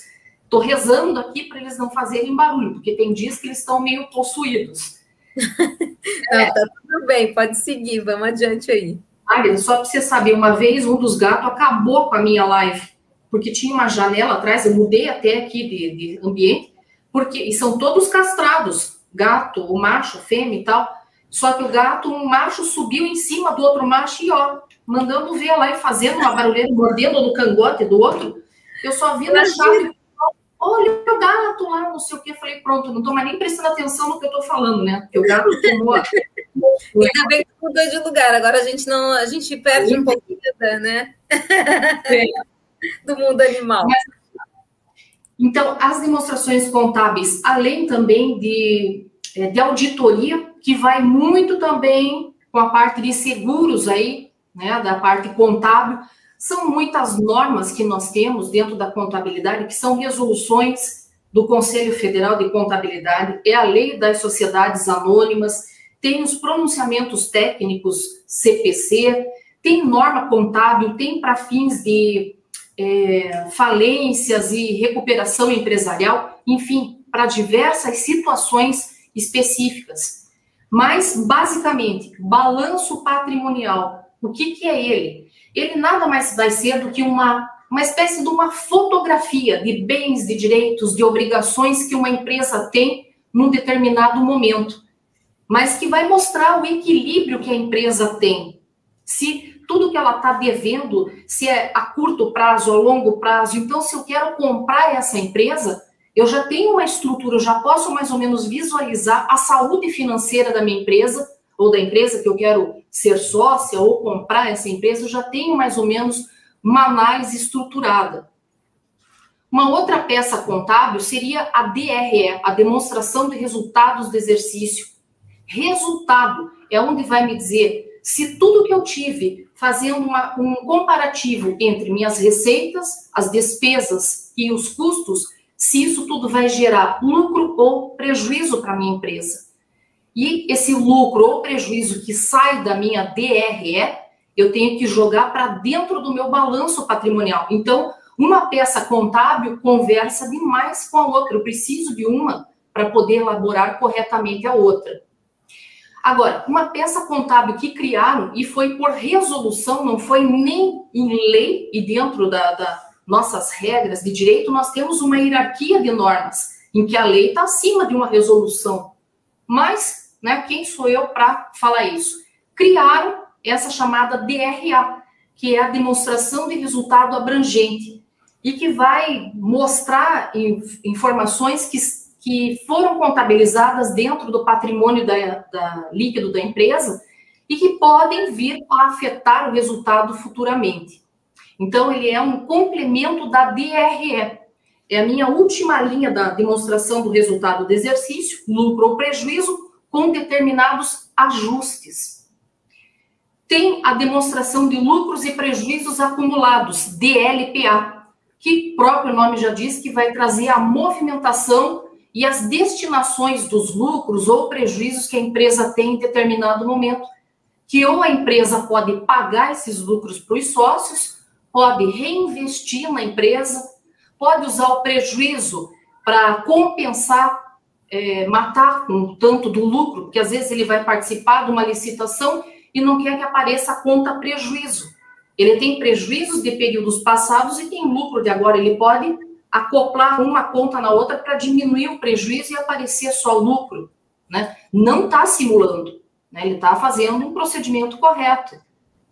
Tem a DMPL, que é a demonstração de mutação do patrimônio líquido, que o próprio nome diz, vai mostrar como que era o meu patrimônio líquido no começo e no final do período, quais foram as movimentações das contas, das reservas que a empresa tem, como que foram utilizadas, e isso é importantíssimo hoje, quando as empresas recebem subvenções para investimento. Por exemplo, se o governo dá alguma subvenção, um benefício em termos de uma redução de ICMS para uma empresa, que eu tenho que registrar né, na, na contabilidade, isso também são contas distintas que a própria legislação estipula que tenha para que não sofra tributação. Tem uma demonstração que eu acho assim são só mais três aqui, daí eu já acabo, porque eu sei que o nosso tempo é curto. Uma demonstração contábil que eu adoro, que é a demonstração de fluxos de caixa, que ela justamente vai mostrar o dinheiro que está entrando e saindo na empresa, sobre três perspectivas. A parte operacional, que é em cima da atividade que a empresa desempenha efetivamente, que está lá no seu contrato social e estatuto sobre a esfera de financiamentos e de investimentos. Então, a empresa consegue, é, mais ou menos, comparar: puxa, eu estou pagando muito juro por causa de um empréstimo que eu fiz. Nossa, eu podia ter vendido um bem do meu ativo imobilizado e ter pego esse dinheiro para reinvestir na empresa, sai mais barato do que aquele juro. Enfim, para tomada de decisão. Ah, a empresa está em dezembro, tem que pagar 13 terceiro, férias, tal, tal, tal, tudo aquelas coisas e não tem grana. Vou pegar dinheiro emprestado no banco. Será que vale a pena? Será que você não tem outros bens e direitos que você possa converter em dinheiro, porque às vezes teu juro está muito alto? Resgata de uma aplicação financeira? Então, a, essa demonstração de fluxos de caixa mostra justamente isso. Tem dois métodos é, optativos, ou o método direto ou indireto, para esse cálculo. Tem ainda a demonstração de valor adicionado ou agregado, que essa demonstração é somente a sociedade anônima de capital aberto que é obrigada a fazer, ou seja, aquelas que negociam ações em bolsa de valores, e essa demonstração demonstra a geração e a distribuição de riqueza das empresas. E é um dos braços para a pessoa poder fazer o chamado balanço social. Muito interessante. Eu sempre digo que até um balanço social é o lado mais humano da contabilidade, porque você mostra tudo como que a empresa gerou a grana e no que, que ela utilizou quanto que ela pagou de tributo na esfera federal, estadual, municipal, quanto que ela pagou de salários, de benefícios, quanto que ela pagou, digamos, para os colaboradores ou para incentivar a comunidade. É muito legal essa peça contábil, porque muitas empresas às vezes querem usar como se elas fossem assim socialmente responsáveis. Não, minha empresa paga tudo em dia, não sei o que, coisa e tal. Só que daí essa demonstração de valor adicionado, junto lá com o balanço com o balanço social, pode mostrar justamente que ela está usando só a título de marketing para ficar socialmente responsável, mas que muitas vezes ela está é, prejudicando a natureza, que não está pagando os salários, os direitos para os seus colaboradores no tempo correto, porque tem muitas ações trabalhistas, ou para os é, mesmo é, clientes, no caso de, digamos, do SAC, Serviço de Atendimento do Consumidor, chega a ter até isso. Quantas pessoas reclamaram, quantas aquelas chegaram em situação judicial, quanto de êxito para a empresa ou não. Então é super show. E até para fins gerenciais, porque por ali a empresa vê, puxa, está tendo muito problema. Aonde que está sendo ali o foco de divergências na minha empresa? É ali que eu tenho que me concentrar para corrigir a falha.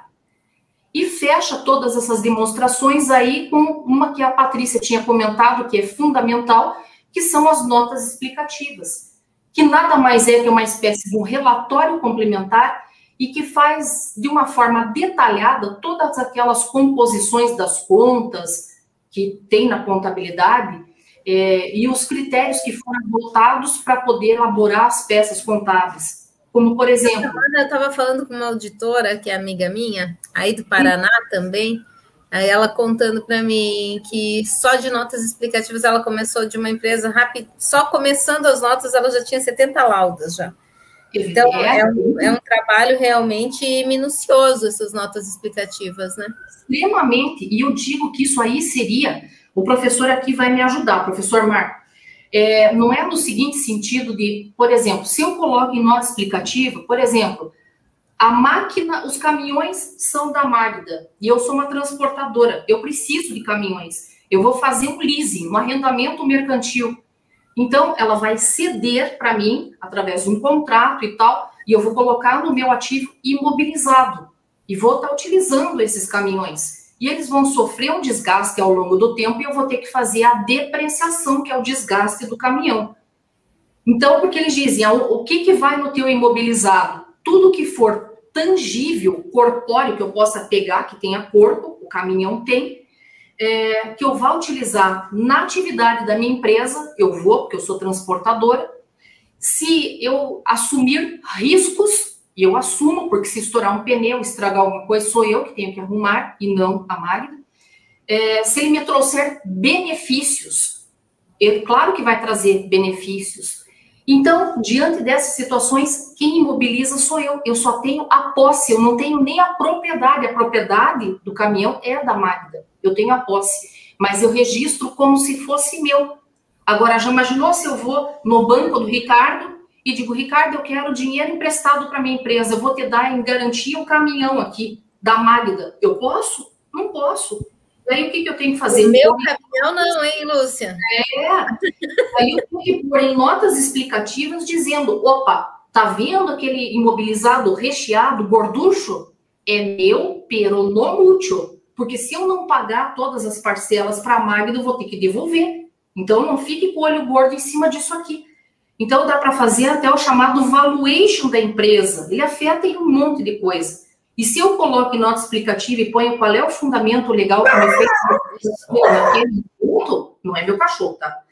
Que me fez fazer esse tipo de momento, o que, que acaba acontecendo? Eu estou me resguardando, eu estou me prevenindo. Se vier alguma fiscalização, se vier uma auditoria, alguma coisa, eu tenho tudo ali respaldado.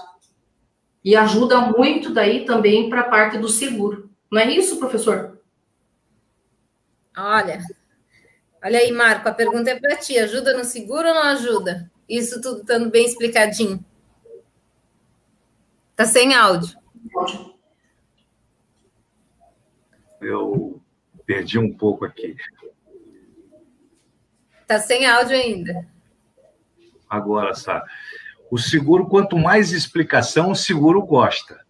Né? O seguro perfeito. Ali no caso do caminhão, quando você vai fazer o seguro, quem tem que fazer, você pode fazer, mas a, a beneficiária é a Magda, porque ela é a dona do caminhão. Uhum. Mas assim, é muito importante falar do outro tema, né, de outra situação. É muito importante que tudo esteja muito bem explicado na, na, no balanço da empresa e na empresa, porque isso é como um diagnóstico para efeito de seguro. Às vezes eu já peguei, às vezes, uma empresa muito antiga e ela estava em recuperação judicial. Isso é aquele tempo que o mercado fazia score e que não aceitava quem tinha problema. Aí a gente pega toda aquela explicação, pega aquele book da empresa e leva na seguradora, fala assim, isso aqui é um cliente que ele está no hospital, está doente mas ele está medicado para não sei o que lá e ele pode fazer seguro sim, porque ele vai ter a recuperação. Então, toda a informação, a quantidade de maior de informação que você puder dar é importantíssimo. Isso também vale na época, na hora da. Eu sempre puxo para a responsabilidade civil, que é a nossa explicação, né? Se às vezes deu um sinistro, uma coisa grande, né? Precisa ver se você tem a frequência ou se você tem a severidade. Mas qualquer que seja o momento, você tem que explicar direitinho por que, que houve aquele erro, qual é a prática que você vai mudar para que aquele erro não vá mais acontecer, se você operava em cédula, não opera mais em cédula, se você tem ou não tem algumas assinaturas que façam com que seu pessoal, isso é muito importante, esteja sempre se reciclando com as mudanças da legislação contábil, né? Porque às vezes você tem, ah, você não dá essas explicações para a seguradora, pode ser que o seu seguro não seja aceito. Isso, isso, inclusive, nessa parte. E você tocou muito ponto. Você tem um problema da depreciação em alguns ativos que são levados em consideração. Né? Eu não sei se consegui responder a sua pergunta, e obrigado pelo professor, mas eu não detenho esse título, não. Fiquei até emocionado. Por isso que não respondi de pronto. Eu, eu deixa eu procurar o professor Marcos aqui. mas é claro. é conhecedor. O né, do, do tema é um professor. Obrigada, Lúcia. Vou seguir Obrigado, aqui. Ô, Genito, quer ficar por último ou vamos falar com o Ricardo? Ricardo, quem quer ficar por último hoje aí? A Geni tem preferência, né? As mulheres sempre têm. Olha só, a gente está rodando no lettering aí, ó. Tem um curso de lucro real da Reut com a Lúcia Yang, um curso atemporal maravilhoso. E quem, é, quem entrar com cupom ali de desconto do Contabilidade na TV é especial underline continues você ganha 20% de desconto no curso, tá? Eu vou colocar aqui no chat também daqui a pouquinho o texto, mas já está rodando aí. Quem quiser fazer o curso, maravilhoso curso. Também, ó, falando em eventos, na no dia 4, a gente tem duas coisas importantes, né? Dia 4 é, tem a segunda aula do Atua DP, da Geni e do, do João Paulo, né? Que quem quiser se inscrever é só entrar em mentoria.contabilidadenatv.com.br. Tá um sucesso isso, foi sensacional a primeira aula. E também no dia 4, aí quem não for participar da aula, gente, daí vem para um outro evento que a gente vai ter. Um evento só de mulheres, maravilhoso. Lúcia vai estar lá com a gente. E vai ser dia 4 das 17 às 22 20 horas e 30 minutos, tá? A gente tem mulheres sensacionais aí para falar dentro do evento. A gente vai mudar a marca do delas e com elas para delas para elas, tá? Então, a gente também criou um Instagram, é, arroba D de dado P de Pedro, E de elefante, underline oficial, viu? DPE, underline oficial. Entra lá e se inscreva, participe, assina lá o Instagram da gente, segue a gente no Instagram e ali vai ter muita informação. Vai ter sorteio de um ingresso, inclusive, para esse evento, na sexta-feira, dia 26. Então, aproveitem, vão lá, façam tudo que tem que fazer aí para o sorteio e participem, tá? Mulheres, por favor, esperamos vocês lá, viu? É, Geni, então, se tem preferência, segundo Monelo, Monelo vai ficar para cantar aqui para a gente no final, né? A gente tem a nossa atração musical aí. Então, vamos lá. Vai lá. Uh, gente, eu tinha trazido, como a Magda falou, né? A gente está com as aulas do Atua DP, focado em E-Social, na simplificação do E-Social. Então, a gente está, é, na verdade, dia e noite falando de E-Social. Eu estou numa semana de homologação é, junto ao CERPRO, homologando já esse layout. Semana que vem ele vai estar na, no ambiente restrito para entrar na produção em maio. Então, assim, a gente está respirando, né? E social simplificado direto, assim. Então, eu tinha trazido esse tema, mas como no DP, né, as coisas não param e a gente não consegue focar numa coisa só, saíram notícias essa semana, então eu vou dar uma atualizada aí e falar o, alguns pontos principais do E-Social Simplificado, mas vamos focar nessas notícias aí que saíram a semana. Primeira delas, a RAIS Ano Base 2020, né? Então, a gente foi liberado o manual, foi liberado o layout, a gente, como empresa de software, está atualizando, né? Exportação. Ah, foi liberado o prazo de entrega, então a entrega inicia dia 13 de março e vai até 12 de abril, um mês para entregar a RAIS quem ainda entrega RAIS pelo programa gerador? Apenas as empresas do grupo 3 e 4 do E-Social.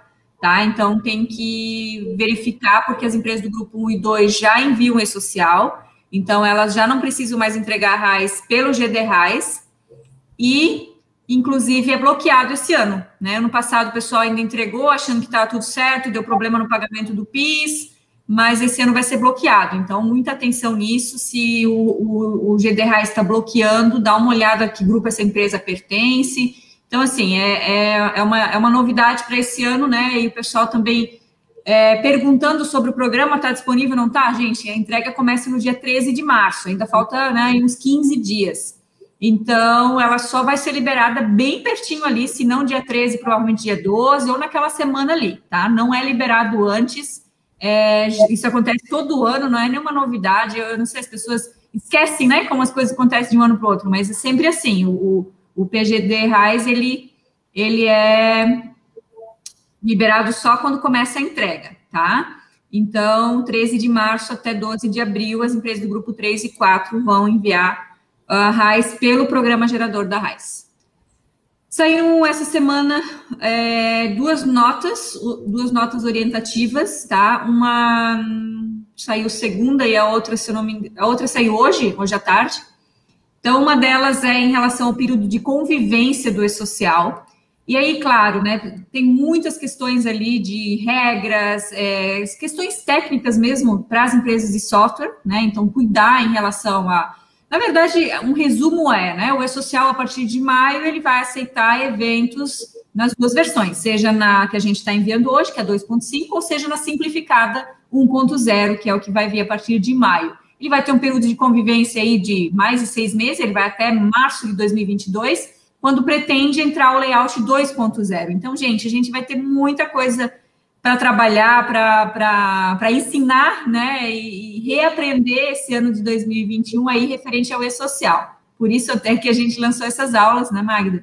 E é muita coisa, gente, é muita, é, muita informação, muita coisa vai entrar esse ano no e-social, vai entrar as empresas que faltam, as empresas do grupo 3, né, vão entrar com a folha de pagamento, as empresas de órgãos públicos vão entrar finalmente no e-social, SST, que é a Segurança do Trabalho, vai entrar finalmente para as primeiras empresas lá do grupo 1. A gente prova, assim, muito provavelmente nós vamos entrar esse ano, não sei se no primeiro semestre, mas talvez já junho, julho ali, é, com FGTS digital, ou seja, a gente vai substituir a Cefip, né, o Cefip que tantos anos está aí é, fazendo parte do DP, então a gente tem muita coisa, vai acontecer muita coisa.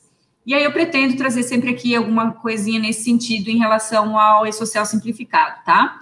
Antes disso, também tem a nota técnica que saiu hoje à tarde sobre a correção das informações prestadas pelos consórcios simplificados de produtores rurais no seu CNPJ. Gente, produtor rural, pessoa física, ele tem CPF e ele obrigatoriamente tem que ter um KEPF, né? Mas em São Paulo, principalmente, é exigido que tanto pessoa física quanto os consórcios de, de produtores rurais, eles tenham CNPJ. Mas esse CNPJ ele não tem validade para a receita, no sentido de, né, igual aos CNPJs que a gente conhece. Só que o que, que acontece? Muita empresa, de forma equivocada, acabou informando esse CNPJ, os, os, né, os, os empregados contratados, em vez de informar no KPF de cada produtor rural, informou no CNPJ do consórcio.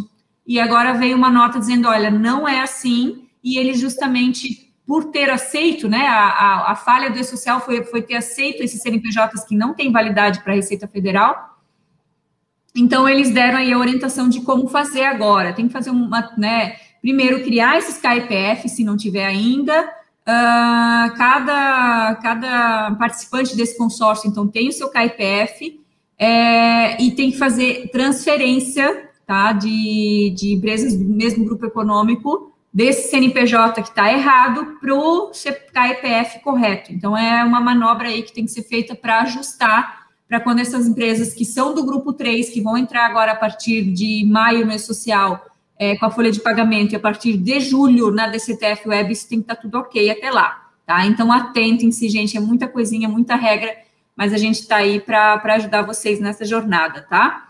É, bom, em relação ao que eu vinha trazer, né, de, de, em relação ao social simplificado, a gente sempre inicia ali pelo, pela fase 1, que a gente chama, que são os eventos iniciais de tabelas, né, que a gente tem aí o cadastro empregador, que ele foi simplificado no sentido de não... Eu mando praticamente o CNPJ, né, que aí os restos dos dados quem tem é a própria Receita. Então, ela já tem a natureza jurídica, ela tem o nome empresarial. Então, assim, essas questões todas foram tiradas do, do layout, né, além da questão de dizer, a empresa dizer se ela é obrigada a contratar PCD ou aprendiz. Então, a empresa dizia né, que não tem o que dizer, porque existem regras na legislação, dependendo da quantidade de empregados, dependendo do, do da, da, da, cota ali que de, de aprendiz, no caso, é baseado no cargo né, que você tem na sua empresa. Então, tem todas umas, umas regras nesse sentido. Então, foi tirado. Você não precisa dizer que você é obrigado. A Receita, uh, o governo, né, ele sabe e ele vai verificar se você está cumprindo a cota ou não. Em relação à, à, parte dos estabelecimentos também, o FAP, que a gente tinha que informar, já busca direto, porque tá, são, são todas as informações que já estão na base do governo. E lá no começo, quem acompanhou o E-Social, uma das premissas do E-Social é não ter informações redundantes, né? Ou seja, são informações que já constam com o governo. Para que, que eu vou informar de novo? E ainda eles fazem validação se eu não informo certo e e ainda me recuso um evento, sendo que a informação já está lá. Então, agora eles passam a não, não pedir mais essas informações. Isso foi muito bom. Além disso, foi retirado o evento de cargos e de horários, que ele foi incorporado no próprio cadastro do empregado, né? É, na parte de tabelas também mexeu bastante, mas aí tudo, boa parte disso a gente trata pelo próprio evento. E aí, no, no eu ia falar no Continuous, no Atua DP, na aula, a gente detalha bem, especifica bem cada evento e fala sobre os pontos críticos e tudo mais. Eu quero só deixar, para finalizar aqui, um site criado pelo governo que eu gostei demais em relação a buscar informação, né? Essa coisa de PCD, gente, e, e aprendiz, né? Cumprimento de cota, isso é muito sério, né? Então, é, existe uma fiscalização em cima disso, e agora com o e-social, mais ainda. Então, a malha, né, tá, tá fácil de, de gerar malha nesse sentido, né? Então, gente, gov.br barra CIT, CIT de Secretaria de Inspeção do Trabalho, SIT. Lá você vai ter, principalmente em relação a essas duas cotas que eu falei, né, de aprendiz e, PCD, informações, a lei, né, de que forma é. Então, ali é bem legal e eles vão começar a fazer trabalhos em cima disso, porque ah, tem muita divergência né, de, desses dados. Então, as empresas têm que cumprir uma cota, mas está longe disso. Então, assim, é, é, importante estar atento, porque há fiscalização em cima disso e multa, inclusive, né, do, do não cumprimento. Então, gente, com e social, essas, né, a gente, lá no começo, uns 10 anos atrás, o pessoal começou a falar de e-social e, e, e era, esse era o pavor, né? O e-social vem, vem multar todo mundo. Na verdade, a fiscalização ela passa a ser de forma automática, online. Não, não digo que tudo está sendo aplicado, né? Pouca coisa está sendo aplicada, porque ainda está, ainda, infelizmente, o e-social ainda está sendo implantado, mas com isso eles vão ter muita coisa na mão. Então, assim, gente, é o tempo da gente aprender, né? Tudo que a gente ainda não sabe é o tempo da gente verificar se está tudo ok, para quando entrar realmente fiscalização e autuações em cima disso, todos estarem preparados. Acho que é isso, Magda. Está no mudo. Pronto, voltei. Geni, obrigada, viu? Agora eu quero ver o meu amigo Ricardo Monello. Ele é um gentleman, né? Ficou aqui por último. E assim, ó, nunca a gente extrapolou tanto no Conte News. Hoje a gente vai para duas horas de ao vivo aqui com vocês e vai ser muito legal isso aqui ainda. Calma, que vamos falar do terceiro setor, viu? Vamos lá, meu amigo. Vamos lá. Mas, Magda, é, não é um gentleman, não, é, é tão bom. É, talvez uma das melhores coisas que a vida é, pode proporcionar para a gente é a oportunidade, a possibilidade de aprender. E ouvindo essas meninas super poderosas e o Marco, meu amigo aqui, é, são tantas informações muito ricas e com muita didática. É, é, um prazer. É claro, né? Extrapolamos aí, mas é, o que a gente aprende, o que o Contabilidade na TV, o Continuous, é, voluntariamente é, oferece para a gente é um grande é, valor agregado. E ouvindo né, a Geni, a Lúcia e a Patrícia, né? Tudo isso que elas falaram das demonstrações, da ITG, e essa parte do. toda a parte fiscal, isso que a Geni trouxe, lembrando que isso se aplica quase que integralmente ao terceiro setor. A ITG 1000, ainda que o terceiro setor tenha a ITG 2002, a ITG 1000 também ela é aplicável ao terceiro setor. Então, dependendo do porte, independente da finalidade com ou sem fins lucrativos, tudo isso que foi falado aqui é extremamente aplicável. E entrando no assunto das doações, é um tema que eu gosto bastante, mereceria talvez aí é, mais tempo, porque envolve a entidade, envolve o dirigente da ONG, da OSC, envolve empresário, envolve a pessoa física, envolve a autoridade. Quando nós falamos de doações é, para as entidades, para as ONGs, é, é um tema não só relevante para essas entidades, mas para a sociedade, para o Estado. Né? Porque é muito mais do que transferência de recursos. E nós vamos ver que o contador tem muito a ver é, é, é nesse contexto todo é, para captar e para prestar contas, como eu venho falando é, sobre isso ao tratar do terceiro setor. Eu trago dados para vocês, Magda e meus amigos e amigas, é, veja, o Monitor das Doações é um site dos amigos e parceiros da BCR, monitordasdoações.org.br, mostra que até hoje, olha isso, foram doados para a Covid no Brasil 6 bilhões, 6 bilhões 566 milhões. Imobilizados em campanhas, mais 2 bilhões 489 milhões em quase 600 mil é, apoiadores. E aí vai desde recursos que veio do sistema financeiro, é, cidades como São Paulo, que lidera a, a, o recorde de doações, é, a Lives, né, que tem muito no terceiro setor, envolve também aspectos contábeis, tributários. Por exemplo, a de Sandy Júnior, foi a, a, aquela fome de música, foi uma das lives que mais movimentou recursos e materiais. Por que, eu estou trazendo isso também? É, mostra é, o vulto desse é, capital que circula e o quanto deve passar por contabilidade, mas muitas vezes as entidades não dão essa devida importância. Aquilo que a Lúcia, que a Patrícia colocou, o terceiro setor também é importante, dependente do valor ser reconhecido.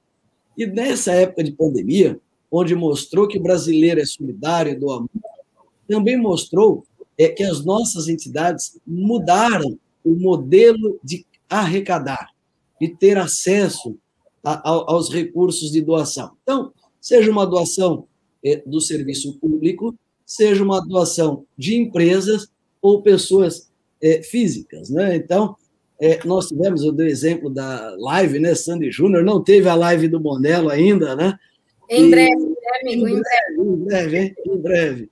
Mas nós tivemos, por exemplo, as coletas ao portador, motoboy, até RAP, desculpa usar a propaganda aqui, até RAP foi utilizado para buscar doações, maquininhas, totens, com toda a, a, segurança, o Pix, TED, DOC, remessas, débito em conta, cartão, débito, crédito e por aí vai.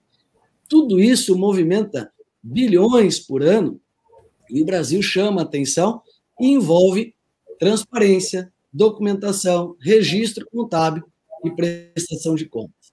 Independente é, dessa questão do valor, seja um ou um milhão, é, tudo isso tem que passar é, pela contabilidade. Que a gente também percebeu e que aumentou significativamente é, a, a, após a pandemia, durante essa questão da pandemia, é que as pesquisas indicaram que pessoas, famílias e empresas passaram a doar mais comprometidas é, com a questão social.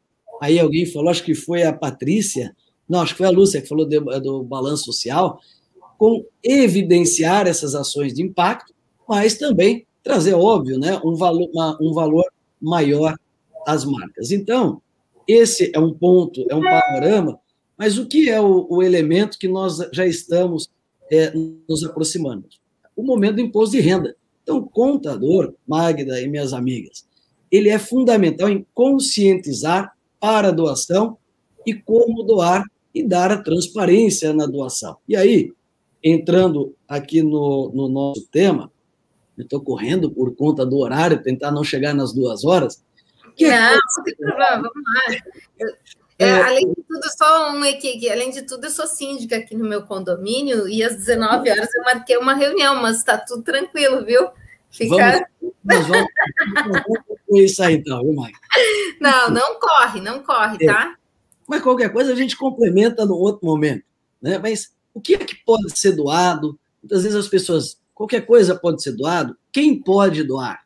É possível é, ter critérios diferentes para a doação? Sim. Na essência, do ponto de vista jurídico, a doação, é, no aspecto civil, é um ato unilateral, uma manifestação de vontade. E ela pode se dar através de recursos financeiros, dinheiro, né, transferência de dinheiro, patrimônio. Então, por exemplo, o Marco é um cara rico, ele quer doar algum imóvel para uma entidade, ele pode, ele pode é, fazer isso e formalizar até para constituir uma fundação. Ou qualquer um, o que foi muito é, forte nesse ano de pandemia, a doação em materiais, em é, é, alimentos. Alimentos, remédios. Isso tudo precisa ser reconhecido contabilmente. E cá entre nós, boa parte das nossas entidades não informam para a contabilidade aquele bazar, aquela doação de, de alimentos, e acaba ficando à margem é, da contabilidade, trazendo risco não só para a qualidade da informação, mas para a própria é, diretoria. Então, quando nós falamos dessas espécies, lembrando que qualquer que seja, temos que buscar, como contadores, formalizar. Veja, a formalização ela abre para outras questões. Por exemplo, é uma doação é, livre. Então, é, por exemplo, a Magda, uma empresária rica e bem-sucedida, quer doar dinheiro para uma entidade. Um Sim. simples recibo da entidade é, vai resolver. Agora, se a doação ela vai ser utilizada para dedução, e aí vai ficar para uma outra live, Magda, a questão das de, é, doações dedutíveis, é exigirá também que cumpra alguns critérios, ou, um modelo que a Receita Federal é, dispõe. E aí nós também vamos ver que existe as, os repasses de dinheiro, patrocínios, apoios, mecenatos, né, como é chamada doação à cultura. Então, é importante é, que haja é, é, esse conhecimento do que está sendo doado. Lembrando que a doação dedutível, nós, como profissionais da contabilidade, temos que estimular, por quê? Uma parte do imposto vai para uma entidade ou para um fundo. Então, isso é interessante. A pessoa já ia pagar, ela só vai fazer aquela ponte porque vai contribuir para a entidade e ela vai destinar uma parte do imposto. Aquilo que a gente sempre reclama, ah, não sei para onde vai o dinheiro, a doação para os fundos ou é, para leis de incentivo podem é, ajudar bastante. Então, a doação pode ser por pessoa física ou pessoa jurídica. Há critérios diferentes para eventual aproveitamento, né, no tocante à dedução. Algo importante na documentação é especificar se a doação é para uma finalidade específica, ou seja, ah, eu dou para a entidade X, para o projeto Y, ou para aplicação, por exemplo, construção é, da sede, da casa, do abrigo, ou simplesmente que a gente chama geral, e isso tem que estar no recibo, é, para manutenção da entidade. Essa manifestação da vontade tem que ser observada pela entidade, que é o donatário. Ponto. Posso ir indo? Pode sim, querido, estamos aqui te ouvindo. Eu estava rindo aqui que o Gildo mandou a Magda vai doar o caminhão dela. Sim, eu falei para ele, não usando Gildo, aqui. Amigo, presidente do conselho aqui, fez um grande trabalho e motociclista, hein? É, esse é o cara. Motociclista, ele é um querido. É, queridão. Então, um aspecto importante que nós devemos observar nas doações, e poucas vezes é, tem essa preocupação, é a doação no Brasil, em regra, ela é tributada. Olha que coisa maluca, hein? Um Brasil, um país com tanta desigualdade, ainda tributa a doação. Aí nós temos que ir atrás das exceções. Então, existe um imposto, que é o ITCD, ITCMD, ITD, é um imposto estadual, que pode ter alíquotas que vai é, de 4% a 8%. 8%. A alíquota média 4%. Então, o que, que eu tenho que fazer ali, é, a entidade que está é, doando? Porque quem recebe é o donatário, ele deve reservar a parte do tributo para pagar o, a, o, esse imposto, o ITCMD, é, na ocasião do seu recebimento. Então, por exemplo, aqui em São Paulo, se a entidade recebe o, o recurso hoje, ela tem que pagar imediatamente é, a alíquota de 4%. Claro, muitos estados têm isenção do ITCD ou até imunidade, no caso das entidades de educação, saúde e assistência e entidades de igreja. Então, é importante o contador verificar qual é o regramento aplicável à entidade e, obviamente, orientar o cliente que recebe esse recurso para cumprir eventual obrigação tributária. Veja, nós estamos falando que há, eu falei de milhões, de milhares de reais, mas nós temos as microdoações, aquelas doações de um real, cinco reais e por aí vai, que também é, são muito importantes. Então, o que, que o doador tem que tomar é, de cuidado e atenção? Primeira coisa, conhecer a entidade a causa, saber do projeto, a transparência, o estatuto, o modelo de prestação de contas, certificações. E aí, Magda, vou deixar esse detalhamento para uma outra live falar desses cuidados todos, né?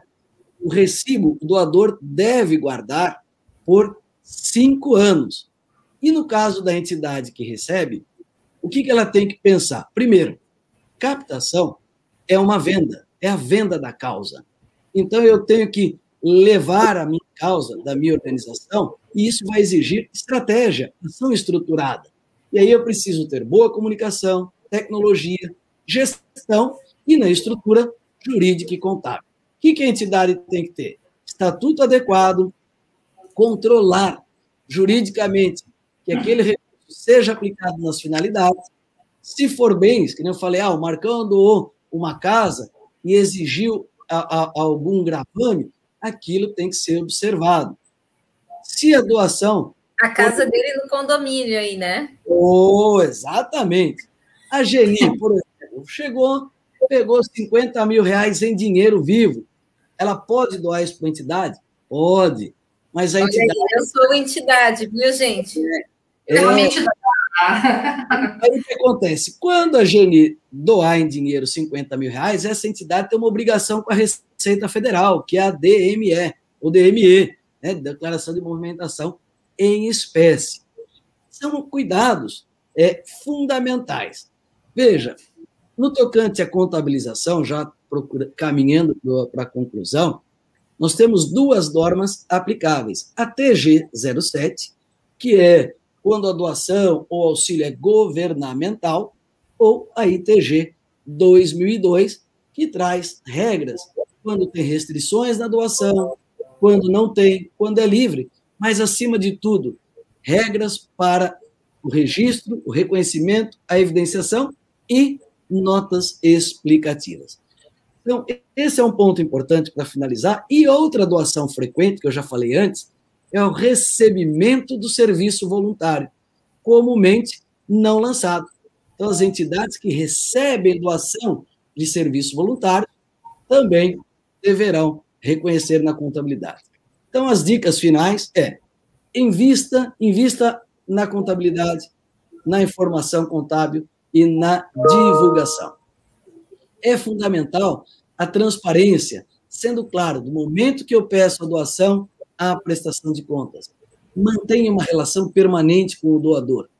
Invista em auditoria dos seus projetos. Lembrando até no que o Marco falou no início, a LGPD também afetou e afetará as práticas é, de, de, de, de, vamos dizer, de captação, de telemarketing, entre outras ações para gerar doações para as entidades. Então, são essas, aí eu corri aqui nos meus 15 minutos aí que eu avancei. Ah, meu amigo, meu, muito obrigada, viu?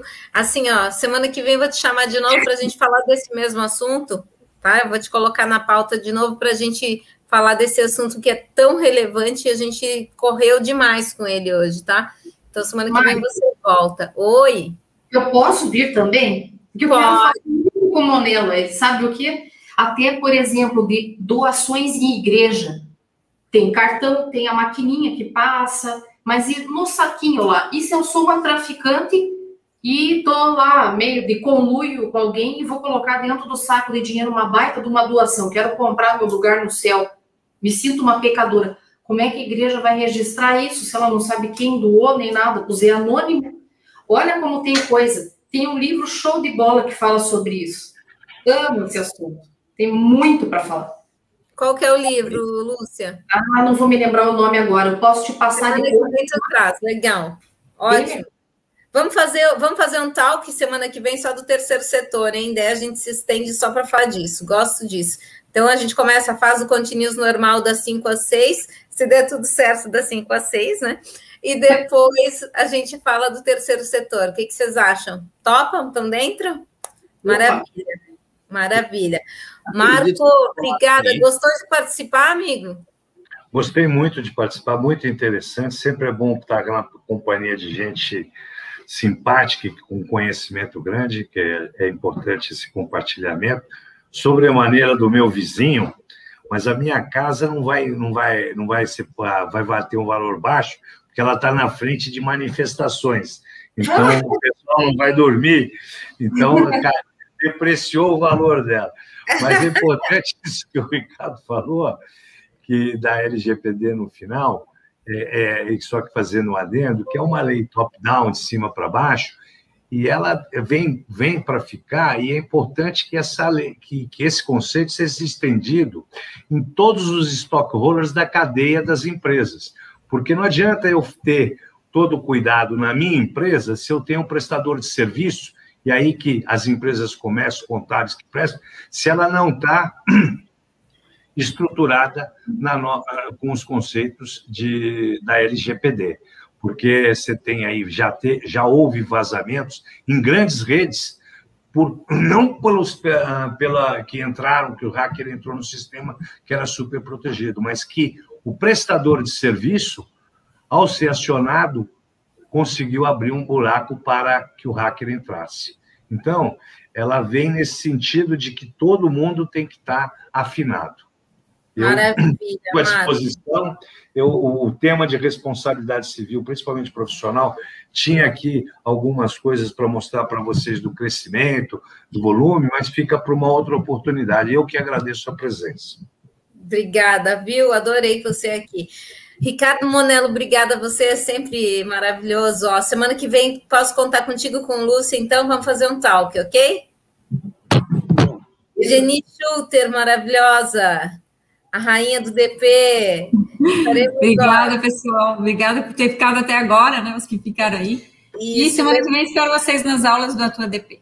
Isso mesmo que falar. Olha só, as aulas do DP, a venda sempre encerra dois dias antes do evento. Então, o evento é sempre na quinta, foi alterado também o horário, né, Geni? Das 17 para as 18h30, para facilitar. A pedidos, né? A pedidos, né? E também interessante, quem não estava participando por causa do horário, agora aproveite, vai ser sempre às 18h30.